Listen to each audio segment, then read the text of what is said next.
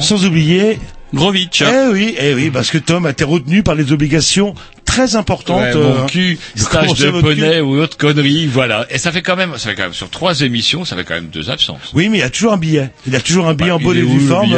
Bah, il me le montre à moi. Ouais, et, vous le moi, montrez je- à vous, il votre cul, oui. Je lui tamponne. Il y en a marre des stages de poney, c'est une honte. Tom, si tu nous écoutes, si tu nous entends avec, euh, je sais pas, il doit avoir, c'est un geek, il doit avoir le moyen de, capter Canal B, même à d'autres poneys. Bah, je sais pas. Apparemment, ouais, il doit avoir une antenne impl- implantée. Enfin, il doit arriver. euh, C'est une honte. et dès qu'il sera là, je vais lui faire des joies. Vous allez voir. Parce que et en plus, j'ai rien à lui demander. C'est ça qui est surprenant.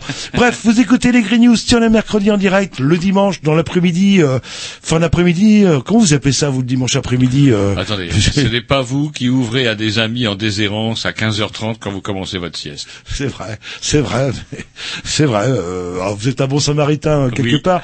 Et bref, vous n'avez pas pu euh, vous réécouter euh, Si, dimanche parce que du coup, je l'ai réécouté, parce que je comptais dormir, mais du coup, je l'ai réécouté. C'est de 15h à 17h, et vous le savez très bien, j'en ai marre de dire ça Oui, mais que je vous laisse Tout un petit peu, que je vous laisse un petit peu vous faire mousser euh, de temps en temps, que vous puissiez euh, hein, autant hein, le- la présentation, ça j'aime bien, ça j'aime bien. euh, Le... Et après, on vous entend plus. Après, on m'entend plus, je vais faire la sieste et je reviens euh, une demi-heure plus pour la tard. fin, pour dire c'est la fin. C'est la fin, oui, mais heureusement je suis là justement pour faire le mauvais rôle euh, en lisant On coupe.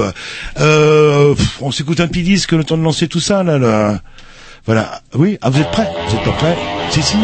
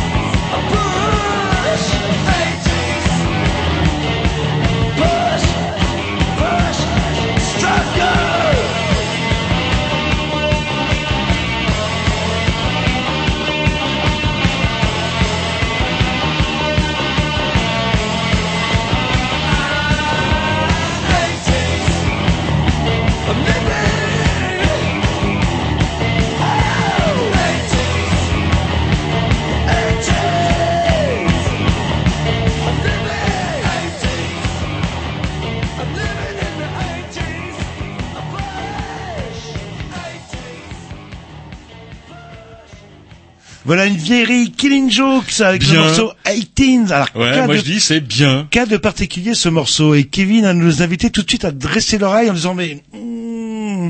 Parce qu'il est jeune, Kevin. oui euh, bah même vous oh, je pense que vous avez connu ce groupe-là en pleine montée euh.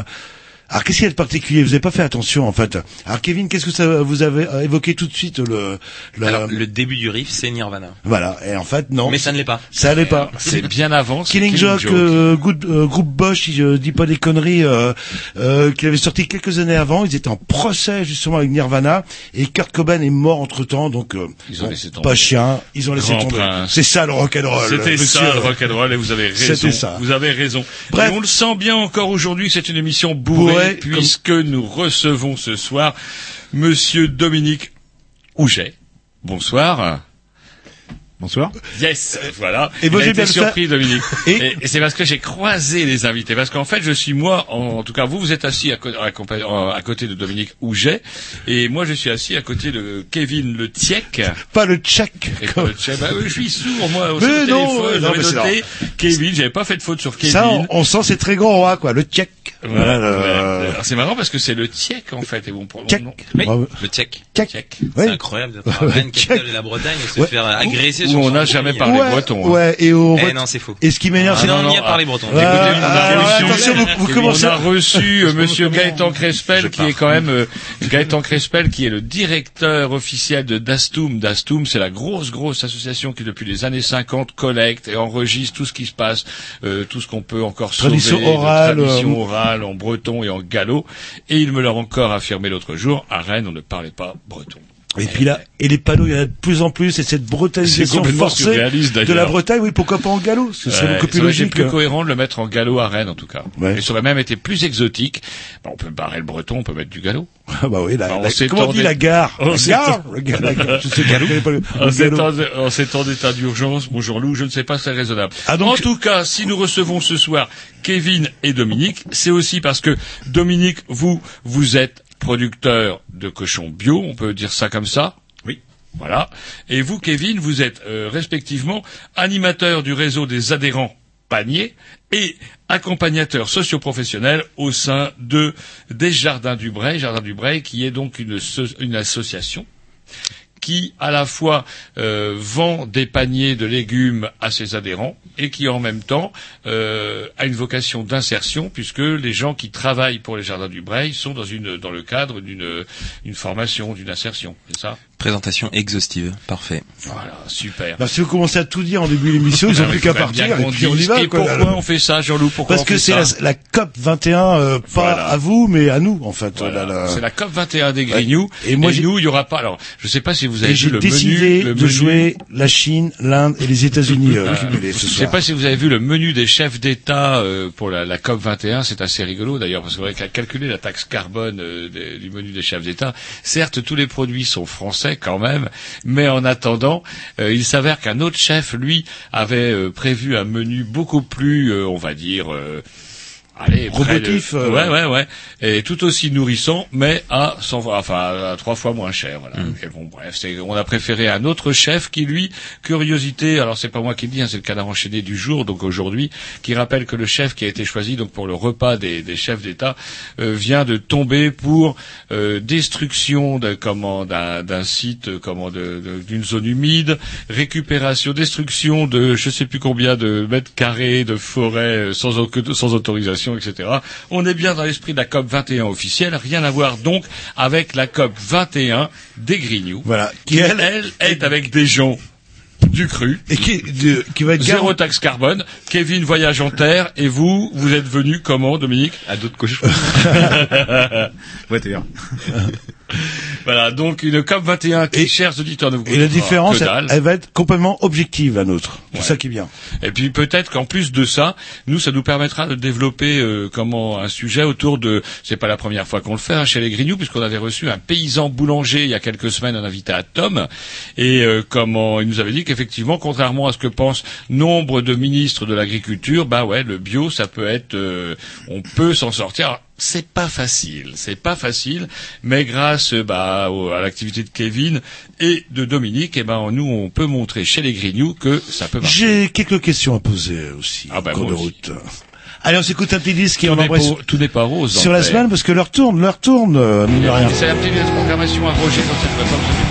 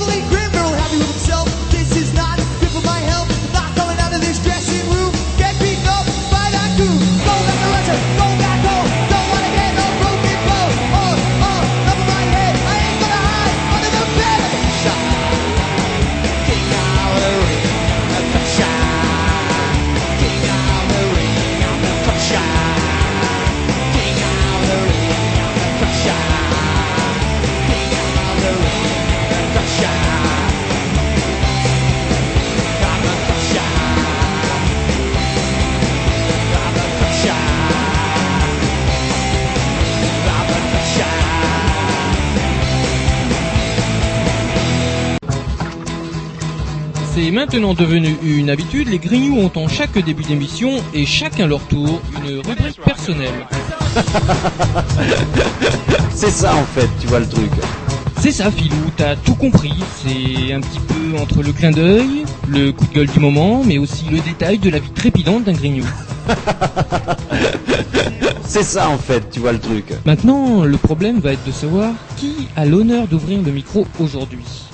Et ça, euh, c'est pas facile. Attendez, attends, tu me laisses parler. Tu me laisses Ah, il est en train de me tirer par la violence, et ça me coûterait. C'est ça en fait, tu vois le truc. Et oui, c'est ça la rubrique perso. On va dire que c'est la rubrique à Roger qui a quelque chose à désannoncer. Ouais, pense. Comme ça, je pourrais désannoncer les Ramones que tout le monde a reconnu, et en plus un petit morceau spécial dédicace à Daesh que j'ai cru sentir qu'il n'aimait pas trop le punk rock. Ouais, c'est Hein, ils pas ont pas l'air d'aimer. A- Ils, ils n'aiment rien, ces gens-là. Ils n'aiment rien. Ils et vous que- n'auriez pas dû, puisque c'est ma rubrique, je suis désolé. Ils vous n'auriez, vous auriez dû, quant à vous, regarder la soirée théma d'hier. Attendez, avec des redites encerclés par Daesh. Non, mais, vous vu, ouais, mais c'est parce que vous, vous avez regardé encerclé par Daesh. Mais Oui. il faut les poursuivre jusqu'à, jusqu'à aux alentours de minuit, minuit et quart. Ça commençait un peu avant. C'était en fait, c'est un documentaire Bosch. C'est comment on va s'en sortir. Bah, vous voulez que je vous le dise? On va pas s'en sortir. Comme ça, moi, autant qu'on se convertisse tout de suite, en fait. Non, c'est pas ça pense, le problème. pense, le problème, c'est que, vous savez, on peut dire beaucoup de mal des Boches. Sauf que, sauf que parfois, ils disent des choses qui sont pas sottes. Ils disent notamment, alors, ils peuvent le dire parce qu'ils sont pas responsables de ça. Pour une fois qu'ils n'ont pas fait la connerie sur le lieu, hein, on pourrait parler des Juifs, ça c'est un autre sujet. Mais, en l'occurrence, en ce qui concerne les frontières de merde que l'on a laissées en héritage à tous les pays de la région, à savoir un Kurdistan qui n'existe pas, ils ont, ils ont été pourtant réclamés leur dû à la, confé- la conférence de Versailles en 1919 et 1920, et même au traité de Sèvres en 1921, on les a envoyés chier. Bref, le problème kurde n'est toujours pas réglé, il est un peu en train de se régler de manière un peu violente.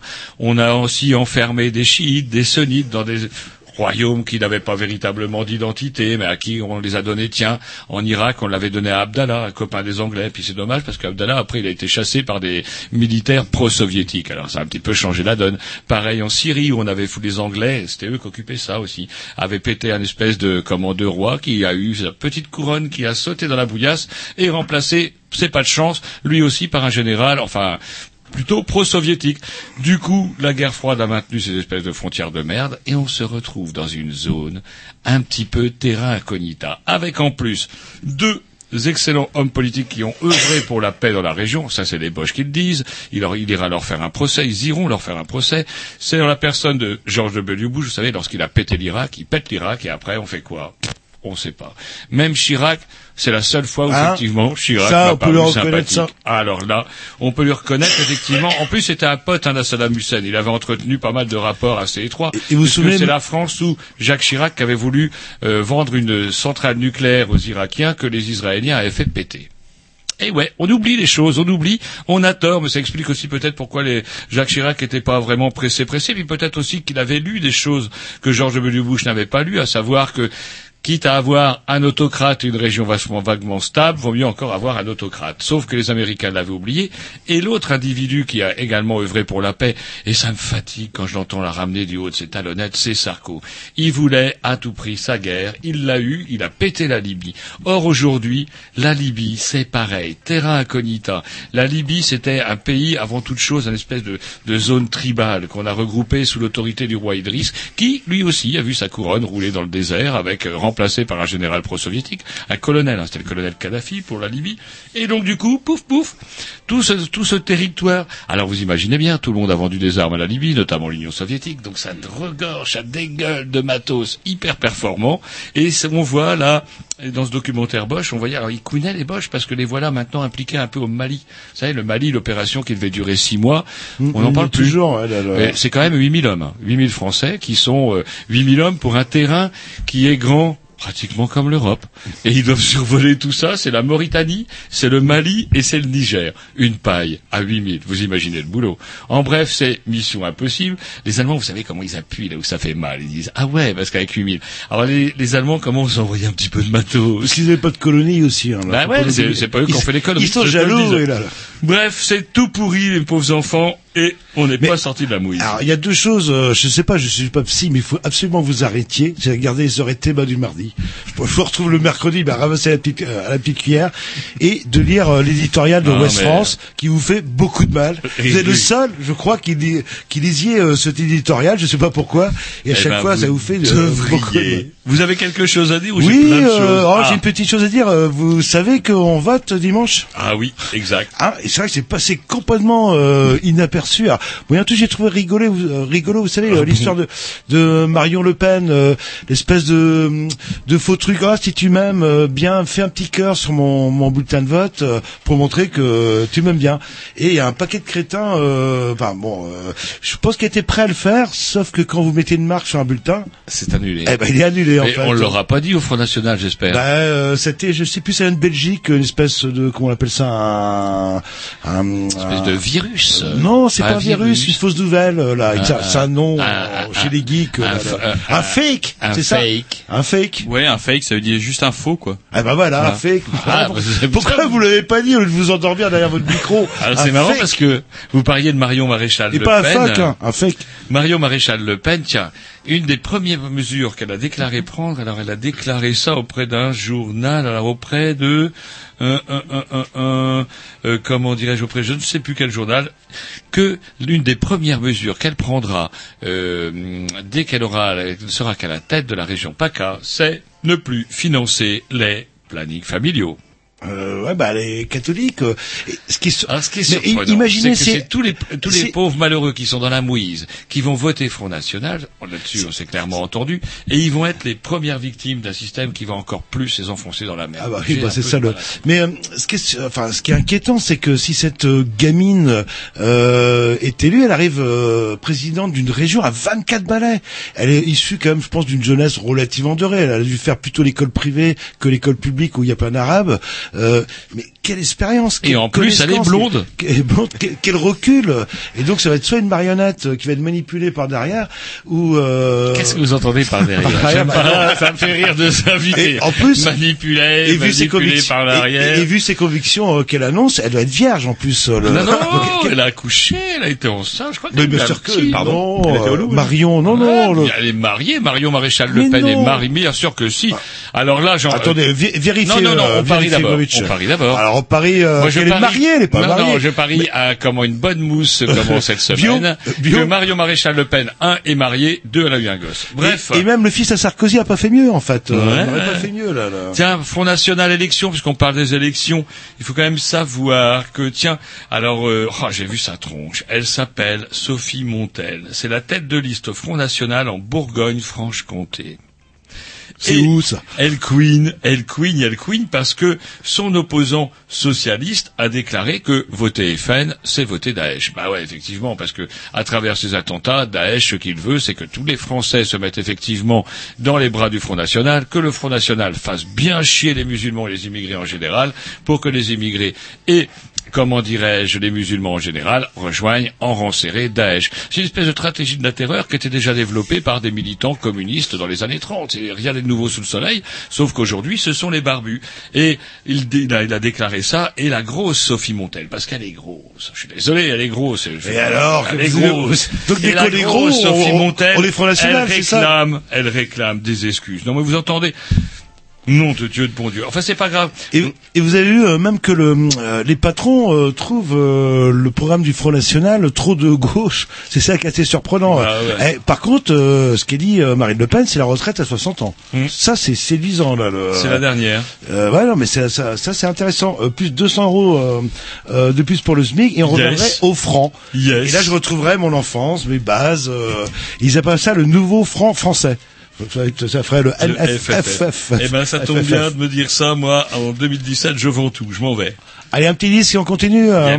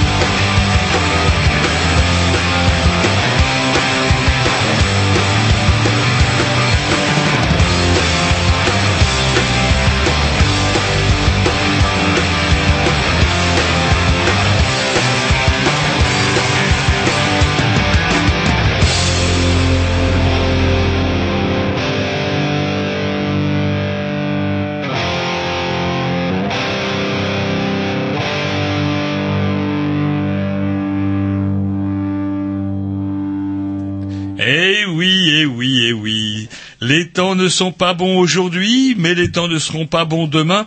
Allez, tiens, on parle, on a beaucoup parlé effectivement de, on n'a pas trop l'habitude en France, hein, les 130 morts, vous imaginez, c'est quand même quelque chose d'assez spectaculaire, mais il y a quand même un pays où on fait mieux, régulièrement et quotidiennement, et on oublie un peu de le rappeler. Moi, j'ai trouvé ça dans un vieux numéro du Point qui remonte à, bah, pas si vieux que ça, qui remonte à octobre 2015. Ça s'appelle Mortel Amérique. Il faut quand même savoir que tous les ans, en moyenne, 10 295 personnes aux États-Unis sont tuées par arme à feu. 20 888 sont blessés. Le nombre d'homicides pour 100 000 habitants aux États-Unis de 3,69 quand il est de 0,2 pour la France.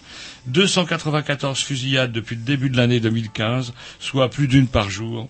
Et enfin, de, 700, de 270 à 300, midi- à 310 pardon, millions d'armes à feu en circulation contre 19 millions en France. Alléluia. Et je loue le législateur. C'est rare que je dise du bien du législateur. mais je loue les, pardon, je finis, mais Oui. je loue le législateur qui fait qu'en France, effectivement, la réglementation sur les armes soit sévèrement burnée. Et je ne serai pas contre, je suis pas con, je suis pas pour interdire la chasse, mais je ne serai pas contre, par contre, que, à la fin de la période de la chasse, les chasseurs soit on leur demande de remiser leurs armes, euh, comment, euh, qui à la mairie, qui à la gendarmerie. Ça éviterait aussi parfois des faits divers fâcheux. Et pour avoir connu ça auprès d'amis qui m'étaient chers à l'époque, fans d'armes, on finit toujours mal. Vous savez, qui jouent avec le feu, périt par le feu. Bref, les armes à feu ont toujours quand même pour vocation le fait de tuer. Et c'est marrant, un des départements de France où on compte plus le, le plus de dépositaires d'armes à feu, c'est Bah, euh, un département de chasseurs, je sais pas moi, le, le, le est 9-3. le département français dans lequel on compte le nombre de plus, La euh, Picardie. comment dirais-je, de personnes détentrices d'une arme à feu. Ah, Il y en a alors il y en a combien? On a 100. Allez, 102 attention à ce que vous allez dire parce qu'on va peut-être crever les pneus de votre C'est voiture. soit une grosse surprise, euh, Oh ou non, soit c'est pas, c'est pas une grosse surprise. euh, le 9-3. Le 9-3, des conneries, la Corse. Ah oui, oui, mais là, ils ont. Et si, c'est un autre petit article d'un, comment, d'un, euh, comment, C'est en France, à la Corse Ouais, Ah, je crois que ah, Et si ça s'appelle, c'est une petite stat qui est rigolote. Enfin rigolote, non, mais bon, ça s'appelle ça. Comme ça. Et si le nombre d'homicides par habitant en Corse était rapporté à la population de la France métropolitaine, il y aurait eu en 2013 3500 morts. Ah oui, quand même. ouais. Eh ouais. Pour revenir sur les histoires de port d'armes, vous savez, le Et 5 3500 morts, c'est bien parce que ça nous renvoie euh, un petit peu, on recolle un petit peu aux chiffres des États-Unis, parce que euh, je ne sais pas si vous vous rappelez des statistiques que je vous ai données tout à l'heure, mais en France, on en est au nombre d'homicides pour 100 000 habitants à 0,2. Et on n'est plus, du- euh, si on rapporte ça à la Corse, la Corse est loin d'être 0,2.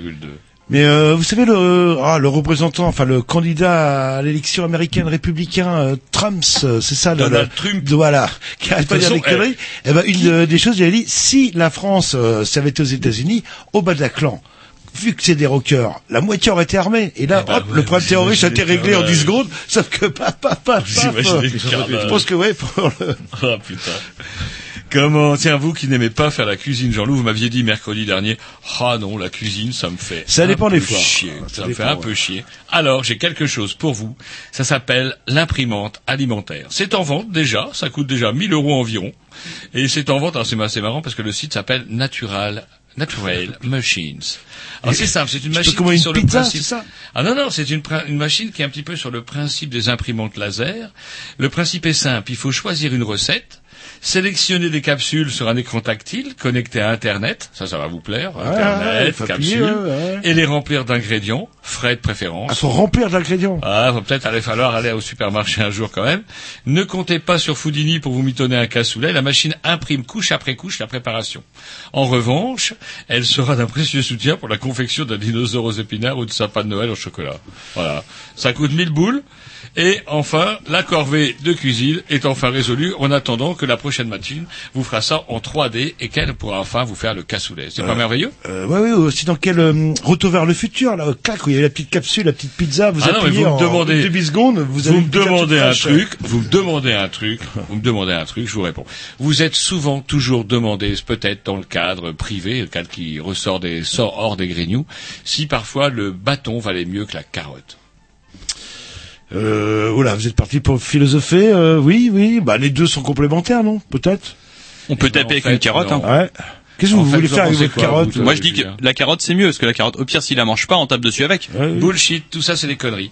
Un système d'apprentissage basé sur des punitions serait deux ou trois fois plus efficace qu'un autre reposant sur des récompenses. Et ouais, les chercheurs de l'université de Washington désirent désormais démontrer que cette réaction favorise, favorisant le, le bâton par rapport à la carotte est encodée dans notre cerveau. En clair, on est fait pour ça. Pour, On prendre va les pas être soumis, euh, enfin, on est, nous sommes Eh des, ouais. des animaux sociaux, et donc forcément il y a des dominants et des dominés. euh, le- Et même d'un point de vue évolutionniste, eh bien même les évolutionnistes pensent que éviter une situation mettant en jeu votre survie, c'est-à-dire le bâton, euh, ils préfèrent mettre euh, euh, éviter ça, euh, comment prendre ça plutôt que prendre le risque de rechercher une récompense. C'est incroyable.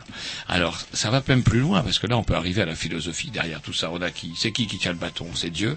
Ah, non, ah, Vous voyez comment je viens de vous établir Ouais, l'existence de Dieu, C'est peut-être votre subconscient ou peut-être le groupe social, tout simplement. Ouais, pas. Faut avoir un sociologue aussi, ça peut C'est être un peu intéressant. décevant. C'est un peu décevant. On va peut-être finir là-dessus. J'ai pas, j'ai pas vraiment rien de gay. hein. J'ai rien de gay. J'ai rien de gay. Non, j'ai rien Non, mais la période, ouais, bah, c'est la période de Noël. Normalement, vous allez, ça, ça aller mieux. Ah si, tiens, allez. Commencez par petit, le- un petit le truc plus fun. Un petit truc plus fun qui est euh, comment la monogamie en fait est une exception culturelle. C'est pas normal. Ce n'est pas normal. Ah, ça, j'ai toujours dit ça, là, là. Eh oui. Euh, Le, euh, le sexe mâle est fait pour disséminer ses gènes à droite à gauche pour à justement fait. la survie de l'espèce. Sur plus de 2 millions d'espèces animales, 2% seulement sont monogames. Les oiseaux sont ainsi de grands spécialistes de la conjugalité. Plus de 90%, 90% des espèces, c'est plus les piafs qui seraient euh, monogames. Notion qu'ils font tempérer sur un, tempérer pardon avec un pourcentage équivalent d'infidélité. Ils ont maman, mais ils vont quand même voir dans le nid du voisin. Vous connaissez le dicton changement d'herbage réjouit les vieux. En l'occurrence, ce sont des graines. Mais les espèces de primates les plus proches de l'homme ne sont pas monogames, à l'exception des gibbons et des siamangs. Les siamangs, je connais pas. Je connais bien le gibbon, mais euh, à part ces deux, c'est pas mauvais en de plus. ça, là, monogames. Vous le mettez à 160 Alors, degrés je ne pendant une heure, une heure pas et du, mono- du bonobo, qui est un véritable comment chantre de, Bah, de l'échangisme et du libertinisme. C'est pas tout à fait ça. Dès qu'il y a la tension chez les bonobos, en fait, qu'est-ce qu'on fait? On se bat ou on baise? Eh ben eux, ils baisent. Là, là. Eh ouais. C'est vrai que chez les humains, on a plutôt tendance à se battre. Et au final, selon cette étude, rien ne permet d'affirmer que l'homme est naturellement monogame. À partir de la période du paléolithique supérieur, entre moins euh, 40 000 et 12 000, c'est autour de la femme que se construiront les futures sociétés dans lesquelles la monogamie est plus souvent remplacée par la polygynie. En La clair, c'est elle. C'est elle Qui nous manipule, en fait, Elle nous manipule. En fait, elles veulent pas que, voilà. En fait, je veux pas dire de mal de votre chérie, mais elle n'est pas trop branchée pour que vous alliez mettre votre pollen à l'extérieur. Oui, mais le problème, c'est que quand quelqu'un va mettre son pollen à l'extérieur, comme vous dites, c'est qu'il il tombe sur une femme euh, qui a une chance sur deux d'être mariée, en fait. Ouais, mais parce que elle, c'est un petit peu un duel entre filles. Mais- vous connaissiez ce terme-là, vous, de la polygynie Euh, non, ouais, il y avait la... euh, ouais, euh, non, Hein non, non, Eh ben, la polygynie, c'est le fait choses. d'avoir plusieurs hommes. Eh ouais, c'est la polygamie chez les femmes, la polygynie. Ouais, et je vois, il y a quelques tribus ce euh, on chez les c'est un Asiates. mot caché. À mon avis, on nous cache des choses. C'est un complot. Mais on dit que le, le sexe masculin, c'est le sexe inutile en, de la nature. Ah. Euh, c'est un faible pourcentage, euh, notamment chez les mammifères, que qui se un- reproduisent euh, grâce à un sexe. Sinon, c'est la partogénèse, c'est ça c'est Est-ce que a un rapport avec le bâton dont je parlais tout à l'heure? Bah, C'est qui qui tient le bâton au moment quand vous rentrez du bistrot ouais, mais c'est moi qui tiens la carotte. euh, après. J'ai l'impression, j'espère que votre carotte est virulente. On va couper avant de dire trop de conneries. On écoute un petit peu sa programmation au petit. Ouais. Non, à... Ah oui, oui, oui, bah, Ah, voilà. Jean-Loup, le mien, il est passé complètement inaperçu, tout le monde s'en fiche. hein. Oui, oui. Et, vous la l'avez pas déjà annoncé et la mienne, euh, dont je me souviens plus, euh, va sûrement marquer les esprits. hein. Saïda Baba Taliba. Ah oui, ça c'est... Euh, oh, alors, écoutez-moi ça, c'est parti. 4 minutes 30.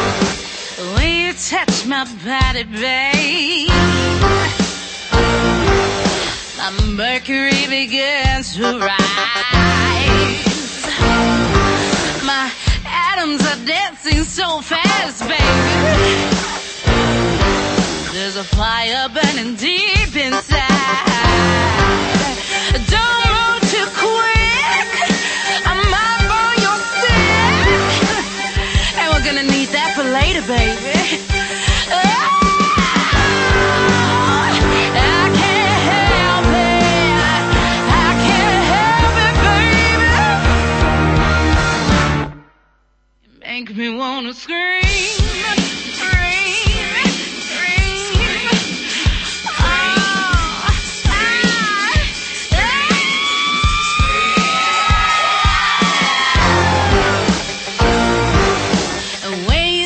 my body, babe. My mountains reach the peak. My gets a sticky doing it. Only you do, do, do, do it.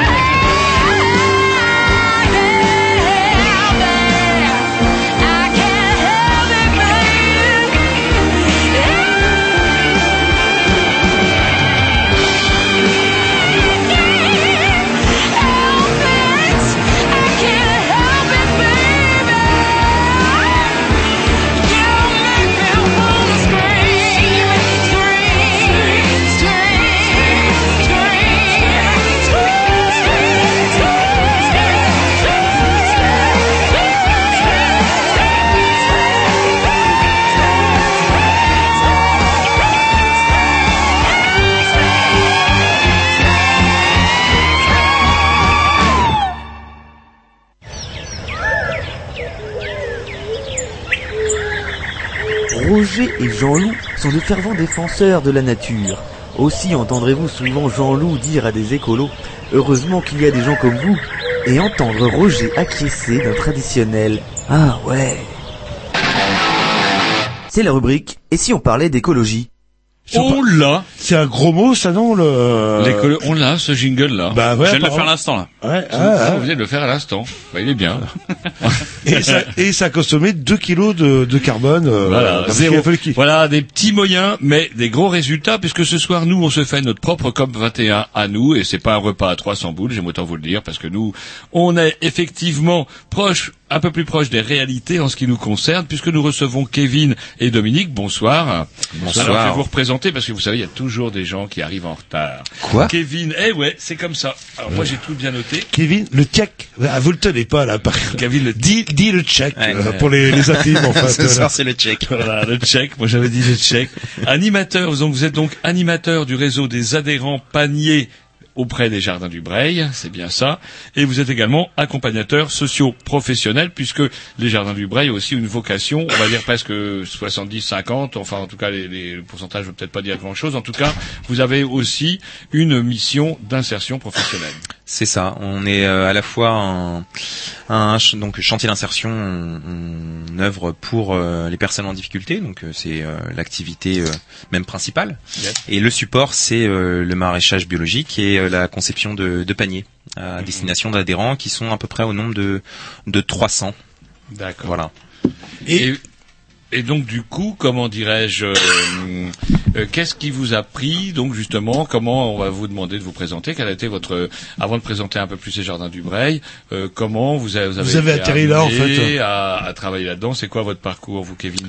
Alors moi mon parcours, euh, oh là là, pff, des années, des années d'expérience. J'ai dû travailler un an avant à la Ligue de, de l'enseignement dans l'éducation populaire, Ouais. Euh, et euh, ensuite euh, simplement une, une petite offre Pôle Emploi comme comme il en existe tant, euh, très éloquente comme toujours. Mhm. Et euh, en se renseignant un petit peu en fait sur la, la structure, on se rend compte de de, euh, de un petit peu de, de la particularité de, euh, de, des- jardins du Bray, donc euh, allié à la fois insertion par l'activité économique, euh, distribution de paniers, donc ces circuits courts en fait euh, en amont, en aval, ces circuits courts partout puisqu'on aide euh, des personnes qui sont en difficulté dans le bassin rennais et on va distribuer des légumes qui sont produits à Rennes à des adhérents qui sont également rennais ou proches périphérie rennaise.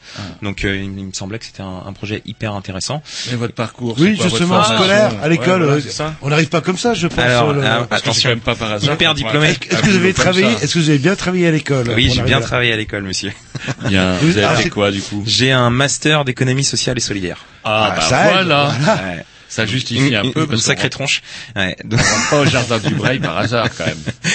Euh, oui et non. Après, c'était pas forcément le genre de poste qui était prédestiné à ce genre de formation. On est plutôt euh, master SS. On est plutôt sur des postes de, de chargé de mission, chargé de projet, sur des trucs bien ronflants.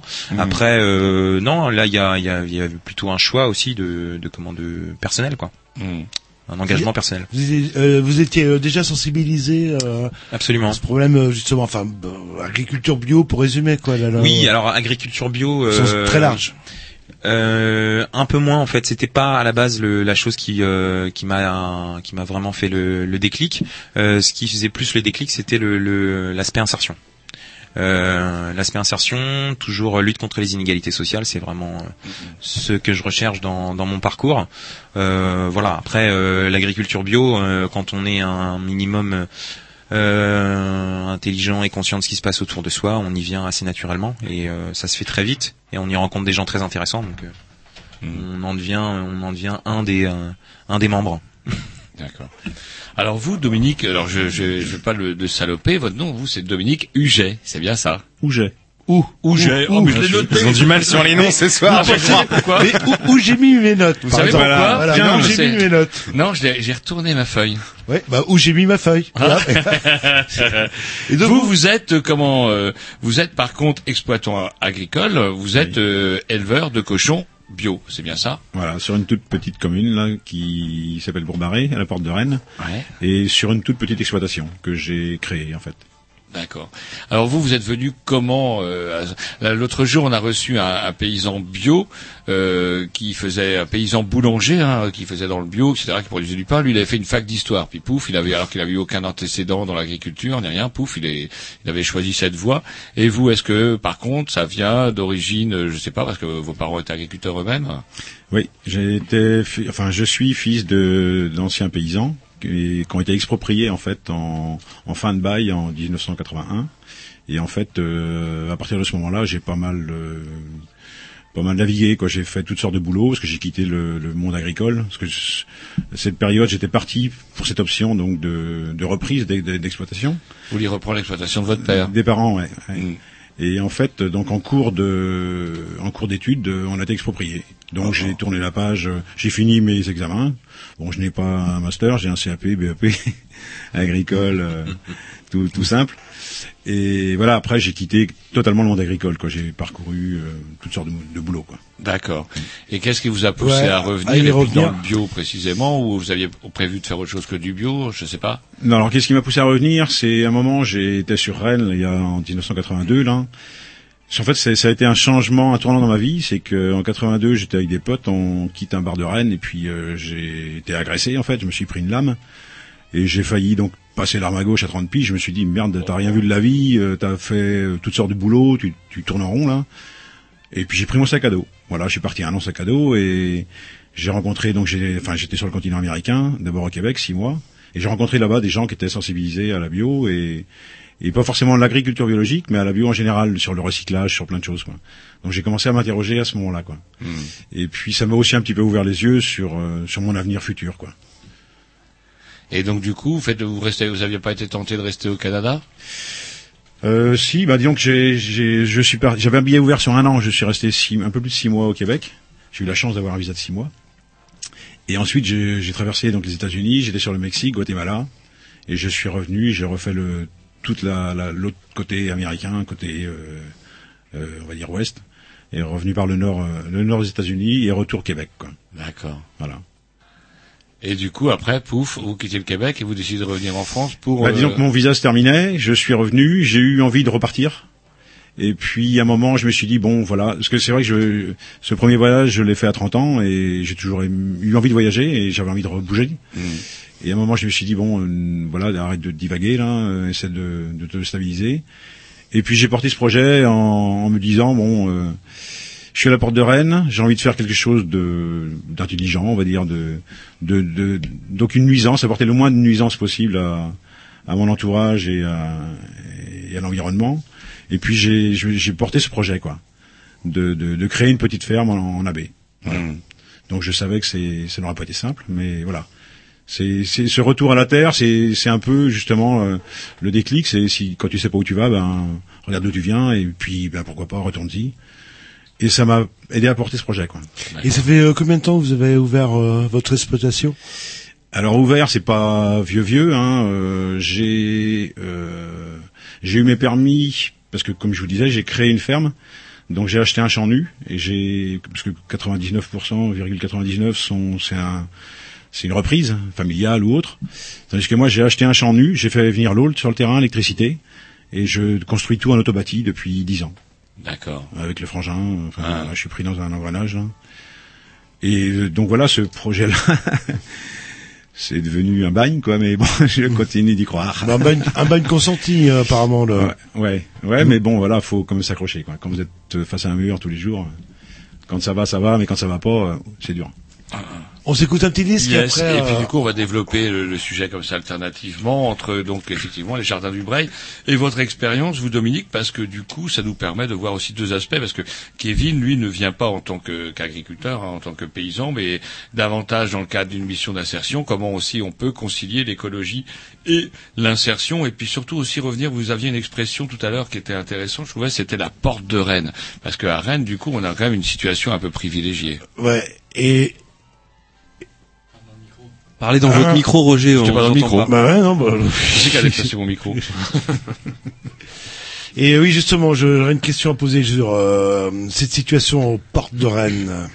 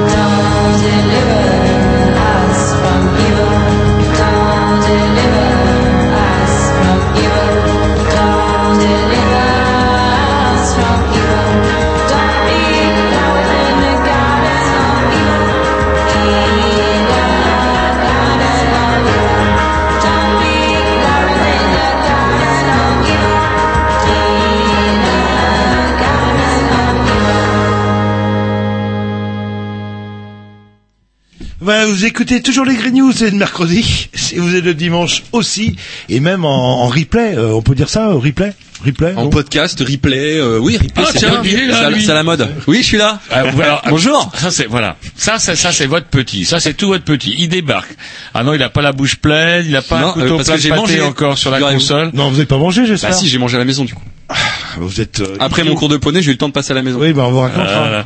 Donc bref, on dit bonjour quand on arrive. Bonjour les News. Voilà, bien.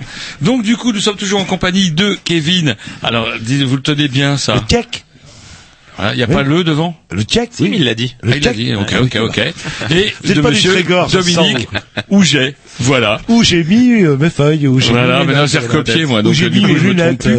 Donc on vous a vous vous êtes présenté, vous avez dit un petit peu en quoi consistait un peu le, comment euh, votre activité, mais on aimerait quand même bien revenir un petit peu sur la euh, la la façon dont ça fonctionne. Donc on va alterner comme ça entre Kevin et, et, et Dominique. Donc vous Kevin, on est donc là avec les jardins du Breil.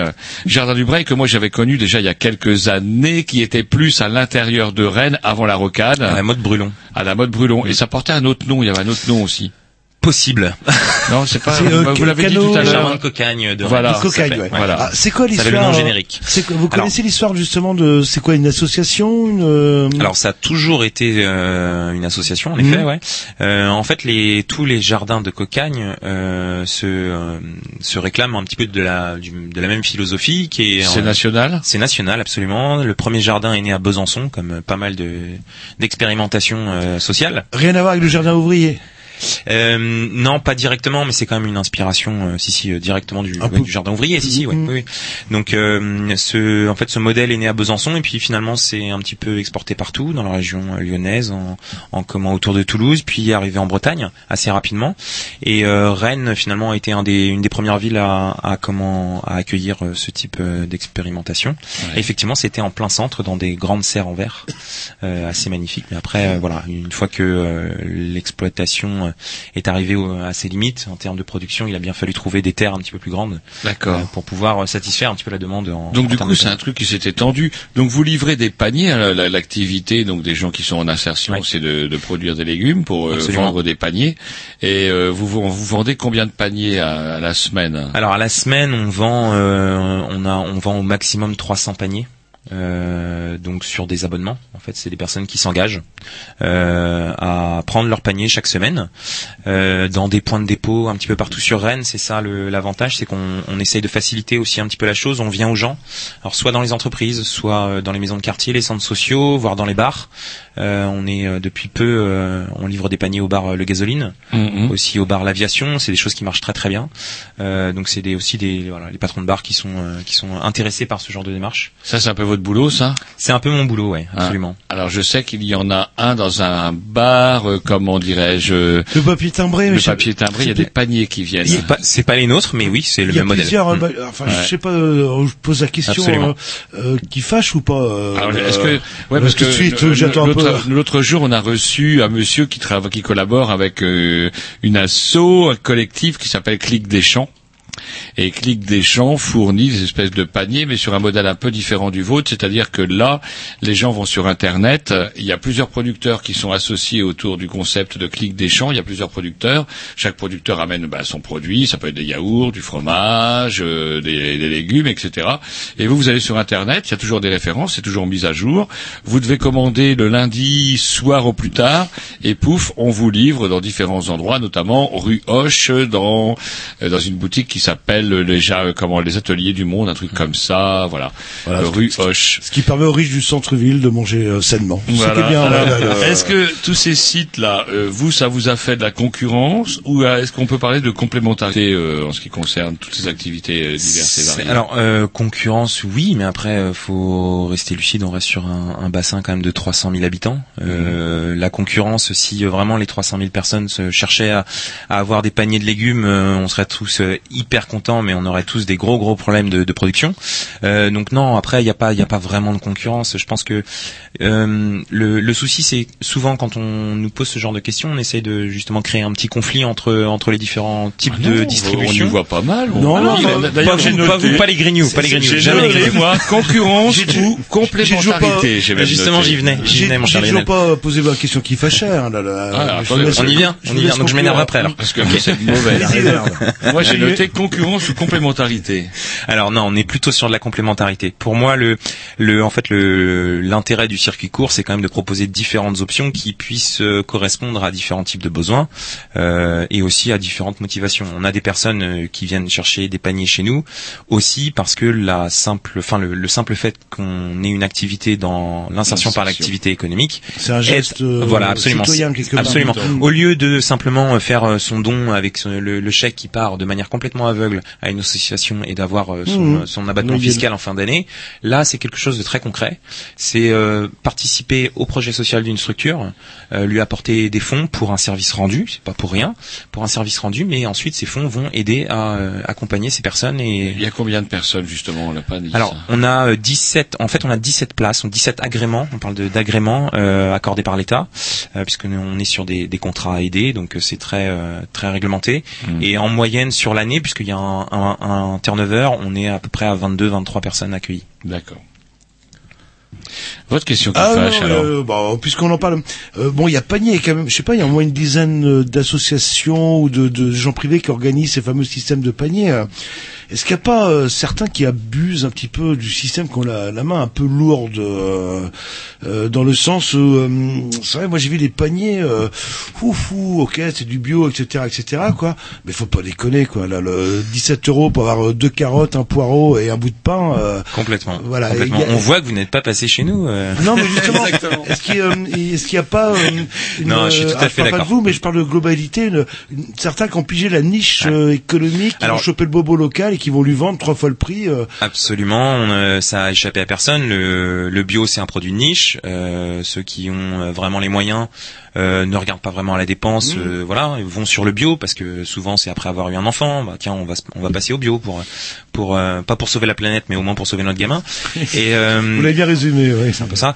Le, en fait, le, non, le, le- je pense qu'il y a, il y a, le bio, c'est pour nous un moyen d'être quand même sûr qu'il n'y a pas eu de traitement. Il faut, il, il faut qu'il y ait une lisibilité. Mhm. Après, derrière, euh, au-delà du, au-delà du label, il faut une relation directe aussi avec les gens à qui on fournit ces légumes. Et ça, ça n'a rien à voir avec le bio. Là, on est sur un, un tout autre modèle que vous pouvez retrouver chez, chez un, un, comment, un paysan qui va vendre ses produits sur le marché qui n'est pas du tout bio, qui ne se revendique pas comme bio, mais qui a un tout autre rapport à sa marchandise, à ses clients, qui est quand même très satis- un rapport satisfaisant, où euh, voilà, il est proche de ses clients, où euh, la, la marchandise est de il y va. Je comment derrière tout ça aussi, il y va la santé publique des, Non, mais- des, des paysans aussi, parce que je vous rappelle quand même Jean-Loup qu'on avait reçu euh, le monsieur des le porte-parole des phytovictimes, c'est-à-dire des, des paysans qui sont victimes des produits phytosanitaires, notamment dans la viticulture, où on arrose les, les vignes à comment à un coup d'avion, etc. Où un viticulteur, le deuxième d'ailleurs, un deuxième viticulteur était traîné en justice pour avoir refusé d'utiliser je sais plus quel produit. On nage carrément dans le- dans l'insensé complètement. Et derrière, je dirais la production du bio aussi. Bah, par exemple, les gens qui sont en insertion, au moins ils bossent pas dans la merde, parce que vous pourriez leur faire bosser dans une plantation de pommiers où les pommiers sont, les pommes sont traitées C'était 20 pas ma, c'était pas ma question d'origine. Non, non, mais Autant- je- autant je- vous non, avez non. une démarche qui est complètement différente euh, euh, d'intégration, etc. C'est euh, Non, mais moi, je parle le aussi de la- euh, Hmm. du des paniers bio et que bah, qui des fois il y a des gens qui sont de, de plein de bonne volonté qui veulent et qui tombent sur le mauvais pa- le mauvais panier Complètement. et qui disent ça suffit quoi. Là, le- Complètement. Il y a des noms? Il y en a, il y en aura pas ce soir, mais il y en a. Ouais, Vous les donnerez en milieu- antenne, au moins, on ira pas se faire avoir. antenne, Dans le milieu, vous, vous, vous connaissez les vilains Bien sûr, canards de ceux qui vont- Après, il faut savoir que la plupart des agriculteurs bio bossent très bien. Euh, c'est un petit milieu, les gens se côtoient, se connaissent, euh, se rendent des services. C'est un milieu qui est vraiment, euh, qui fonctionne avec des solidarités euh, très fortes. Euh, on se dépanne assez facilement. Mmh. Euh, après, il y en a quelques-uns qui abusent, mais ces gens-là, en fait, on les voit jamais sur le terrain. C'est la, la plupart du temps, ce sont en fait des revendeurs. Voilà. Mmh. Comme ça se passe dans tout autre domaine euh, autre que le bio, Oui, ce les- sont des personnes qu'on ne connaît marchés, pas parachutées. euh, Voilà. on a soi-disant Voilà. du, euh, et euh, on connaît pas l'origine. euh. Après, euh, il y a aussi une démarche de la part du consommateur et c'est euh, tout à fait légitime de questionner un petit peu la personne à qui on achète des, des produits, euh, de s'interroger, de voilà d'aller plus loin plutôt que d'avoir ce simple rapport de j'achète un produit.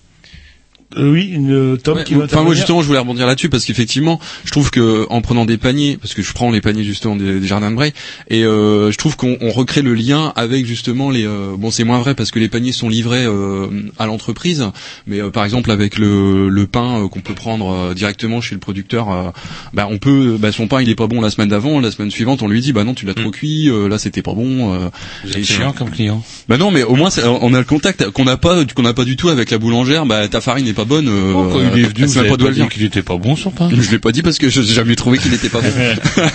Il va pas avoir Vous dites 10%. ça maintenant qu'il est pas là. c'est ça. Pour avoir pas gratuit, vous feriez n'importe quoi. Ouais, puis ah, maintenant qu'il est plus là, ouais, il y a des jours, son pain il est pas top quoi. Donc votre démarche, hein, pour revenir au jardin du du du Breil. du Brel, du du. C'est que des Vous frimez, vous frimez sur check, mais alors jardin du. Ah bah oui, non, mais ouais, c'est plus galop en fait. C'est pour ça le. Euh, ouais, la démarche est complètement différente en fait. euh, Absolument. euh, Ouais. Et euh, euh, vous avez des. Oui, alors vous parliez de contrats aidés. euh, Alors nous, on est voilà, c'est c'est une structure euh, qui ne poursuit pas le, le, le profit, donc euh, on est une association à but non lucratif. Euh, le, le simple but à la fin de l'année, c'est de retomber sur nos pattes et d'avoir un, un bilan à zéro. Et ça, et ça le fait avec 300 paniers? Ça le fait tout juste. Ouais. Ça le fait tout juste. C'est compliqué euh, pour un tas de raisons parce que le, le maraîchage diversifié, c'est pas quelque chose euh, qui fait gagner des mille et des cents, ça se saurait. Euh, donc après, le, en fait, nous, la, la démarche, elle est, elle est totalement différente. On le, comme j'ai expliqué, le, le, le maraîchage biologique, c'est un support d'activité qui a été choisi pour euh, aider ces personnes qui sont en difficulté euh, au regard de l'emploi. Euh, alors pourquoi le maraîchage bio? Parce que c'est- on trouve que c'est assez noble. Euh, pourquoi hum, donner un travail de merde à des gens qui sont déjà dans la merde Bah, Il n'y a pas de raison. Euh, donc autant utiliser de, des techniques saines, euh, mettre les mains dans la terre sans avoir à foutre des saloperies de produits. Euh, voilà, c'est tout en fait toute une rééducation aussi au travail. Pour reprendre goût au travail, ça passe aussi par comprendre ce qu'on fait. Et les personnes qui sont au jardin du Breil, en fait, touchent à la production, euh, mettent en panier, conditionnent, récoltent, etc., vendent. Elles font Mhm. tout, c'est-à-dire qu'elles maîtrisent leur travail de A à Z. Ça dure combien de temps un stage d'insertion? Alors c'est un, c'est un, vrai contrat, hein, c'est un CDDI, euh, contrat à durée déterminée d'insertion. Euh, alors ça dure six mois, ça peut être renouvelé trois fois, donc euh, maximum deux ans. Ouais, parce que sinon six mois c'est un peu ingrat, parce que vu la, la saisonnalité, si j'ose Absolument.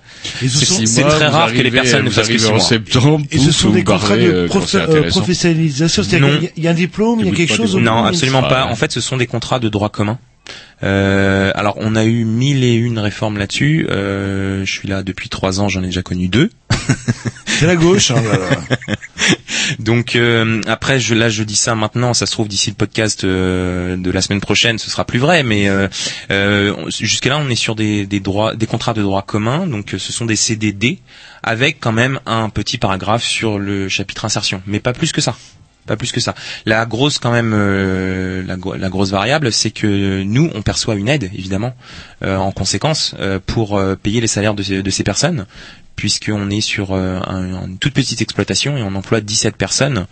Le travail qui est fait là par les 17 salariés plus les deux encadrants maraîchers, normalement, en, sur un modèle marchand, serait fait par deux ou trois agriculteurs, pas plus. Il peut revenir, euh, enfin j'ai une question que je voulais vous poser euh, tout à l'heure, mais j'ai oublié euh, une question peut-être qui a l'air idiote. Quand je vais chez Carrefour acheter mes tomates ou mes pommes de terre bio, je Elles viennent d'Espagne. Bah, euh, sont ouais. Ouais, Voilà, c'est donc en fait, elles sont, c'est un peu comme euh, euh, ce qui venait d'Égypte en fait, elles sont bio. Il y a rien Absolument. à dire, sauf que en termes de consommation euh, Ouais. carbone, c'est euh, Taxe carbone, on appelle taxe ça. carbone, Taxe oui. carbone. Euh, les, les gens ils mélangent souvent, je trouve, euh, bio et écologie. Il- C'est c'est pas pareil. Absolument. Ou locavore, ce qu'on appelle. euh, Absolument. Vous n'êtes pas contre non plus euh, le locavore c'est-à-dire, Absolument pas. C'est pas forcément bio, mais euh, Non, non, absolument pas. Après, le, faut, faut pas confondre euh, la fin et les moyens. Le, le, le, le- le label bio, c'est, ça fait partie, c'est un des moyens possibles pour euh, témoigner de euh, d'une vie du légume, voilà, du- d'une production euh, saine. Euh, quoique c'est en train de changer puisque depuis que le la- le AB en fait n'a plus de valeur juridique et qu'on est passé sur la norme européenne, on a quand même oublié pas mal de, de choses dans le cahier des charges. Et là, ça change pas mal. Mais il y a et voilà, il y a, d'autres. C'est vrai que le cadavre enchaîné, on parlait de temps en temps, ils y sont parvenus. C'est-à-dire à faire parce qu'à un moment donné la Commission européenne disait oh à la limite à partir du moment où il y a un ou deux ingrédients de bio dans un produit fini, c'est tout bio. Absolument. Est-ce qu'ils y sont parvenus à ça? Non, ah non, non, pour l'in- pour l'instant, enfin, là, le, le- aujourd'hui, on a le droit encore d'utiliser le AB, mais c'est purement commercial. C'est une dérogation en fait. Qu'on a en France. On peut utiliser le AB, mais c'est simplement Ça veut rien dire quelque part, en fait. Aujourd'hui, juridiquement, ça ne veut plus rien dire. Le, le seul logo qui a une valeur juridique, c'est la, la petite feuille euh, avec des étoiles, voilà, qui, euh, qui euh, représente le logo européen. C'est tout ce qui a une valeur Et juridique. qui est tout petit, petit, petit. euh, Absolument. et pourquoi le mettent pas en grand euh, Moi, à la guerre, je suis sensibilisé à ça. Bah, tiens, si je le vois bien en grand, j'achèterai le produit plutôt qu'un autre. Euh, Vous avez encore, parce que vous êtes un peu comme Israël, vous voulez que Israël mette les produits des colonies en gros. Il y a encore le double étiquetage, mais c'est une spécificité française. Ouais, moi j'ai déjà vu les C'est une dérogation, la fr- feuille. une ouais. dérogation française Ouais. acceptée par Une, Bruxelles. par une dernière question avant qu'on s'écoute un, un, un petit disque, une, une question qui fâche. Donc euh, vous êtes installés euh, vous deux aux portes de Rennes, hein, c'est ça Oui. Donc c'est à cause de vous qu'on roule à 70 sur la rocade Yes. Merci. Et ça fait plaisir. Merci. Avec leur tracteur. Merci bien. Allez, un petit disque.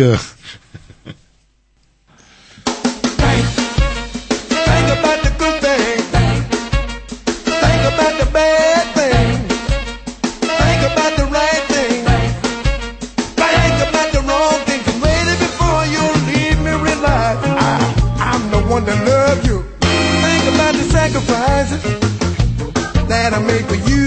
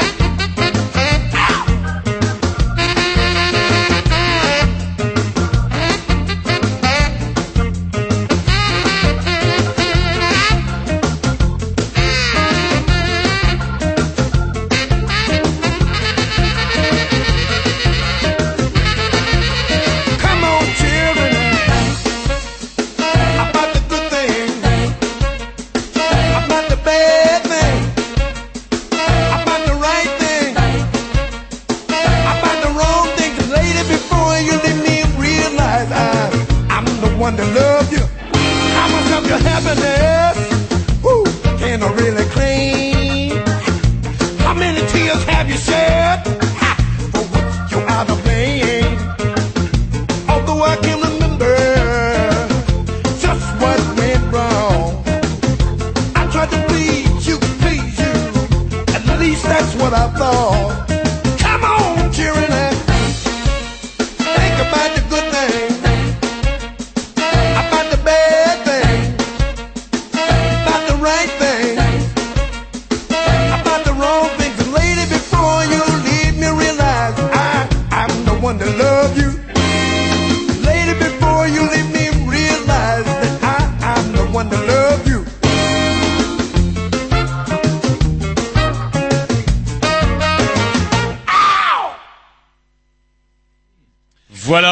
toujours en compagnie de Kevin et Dominique.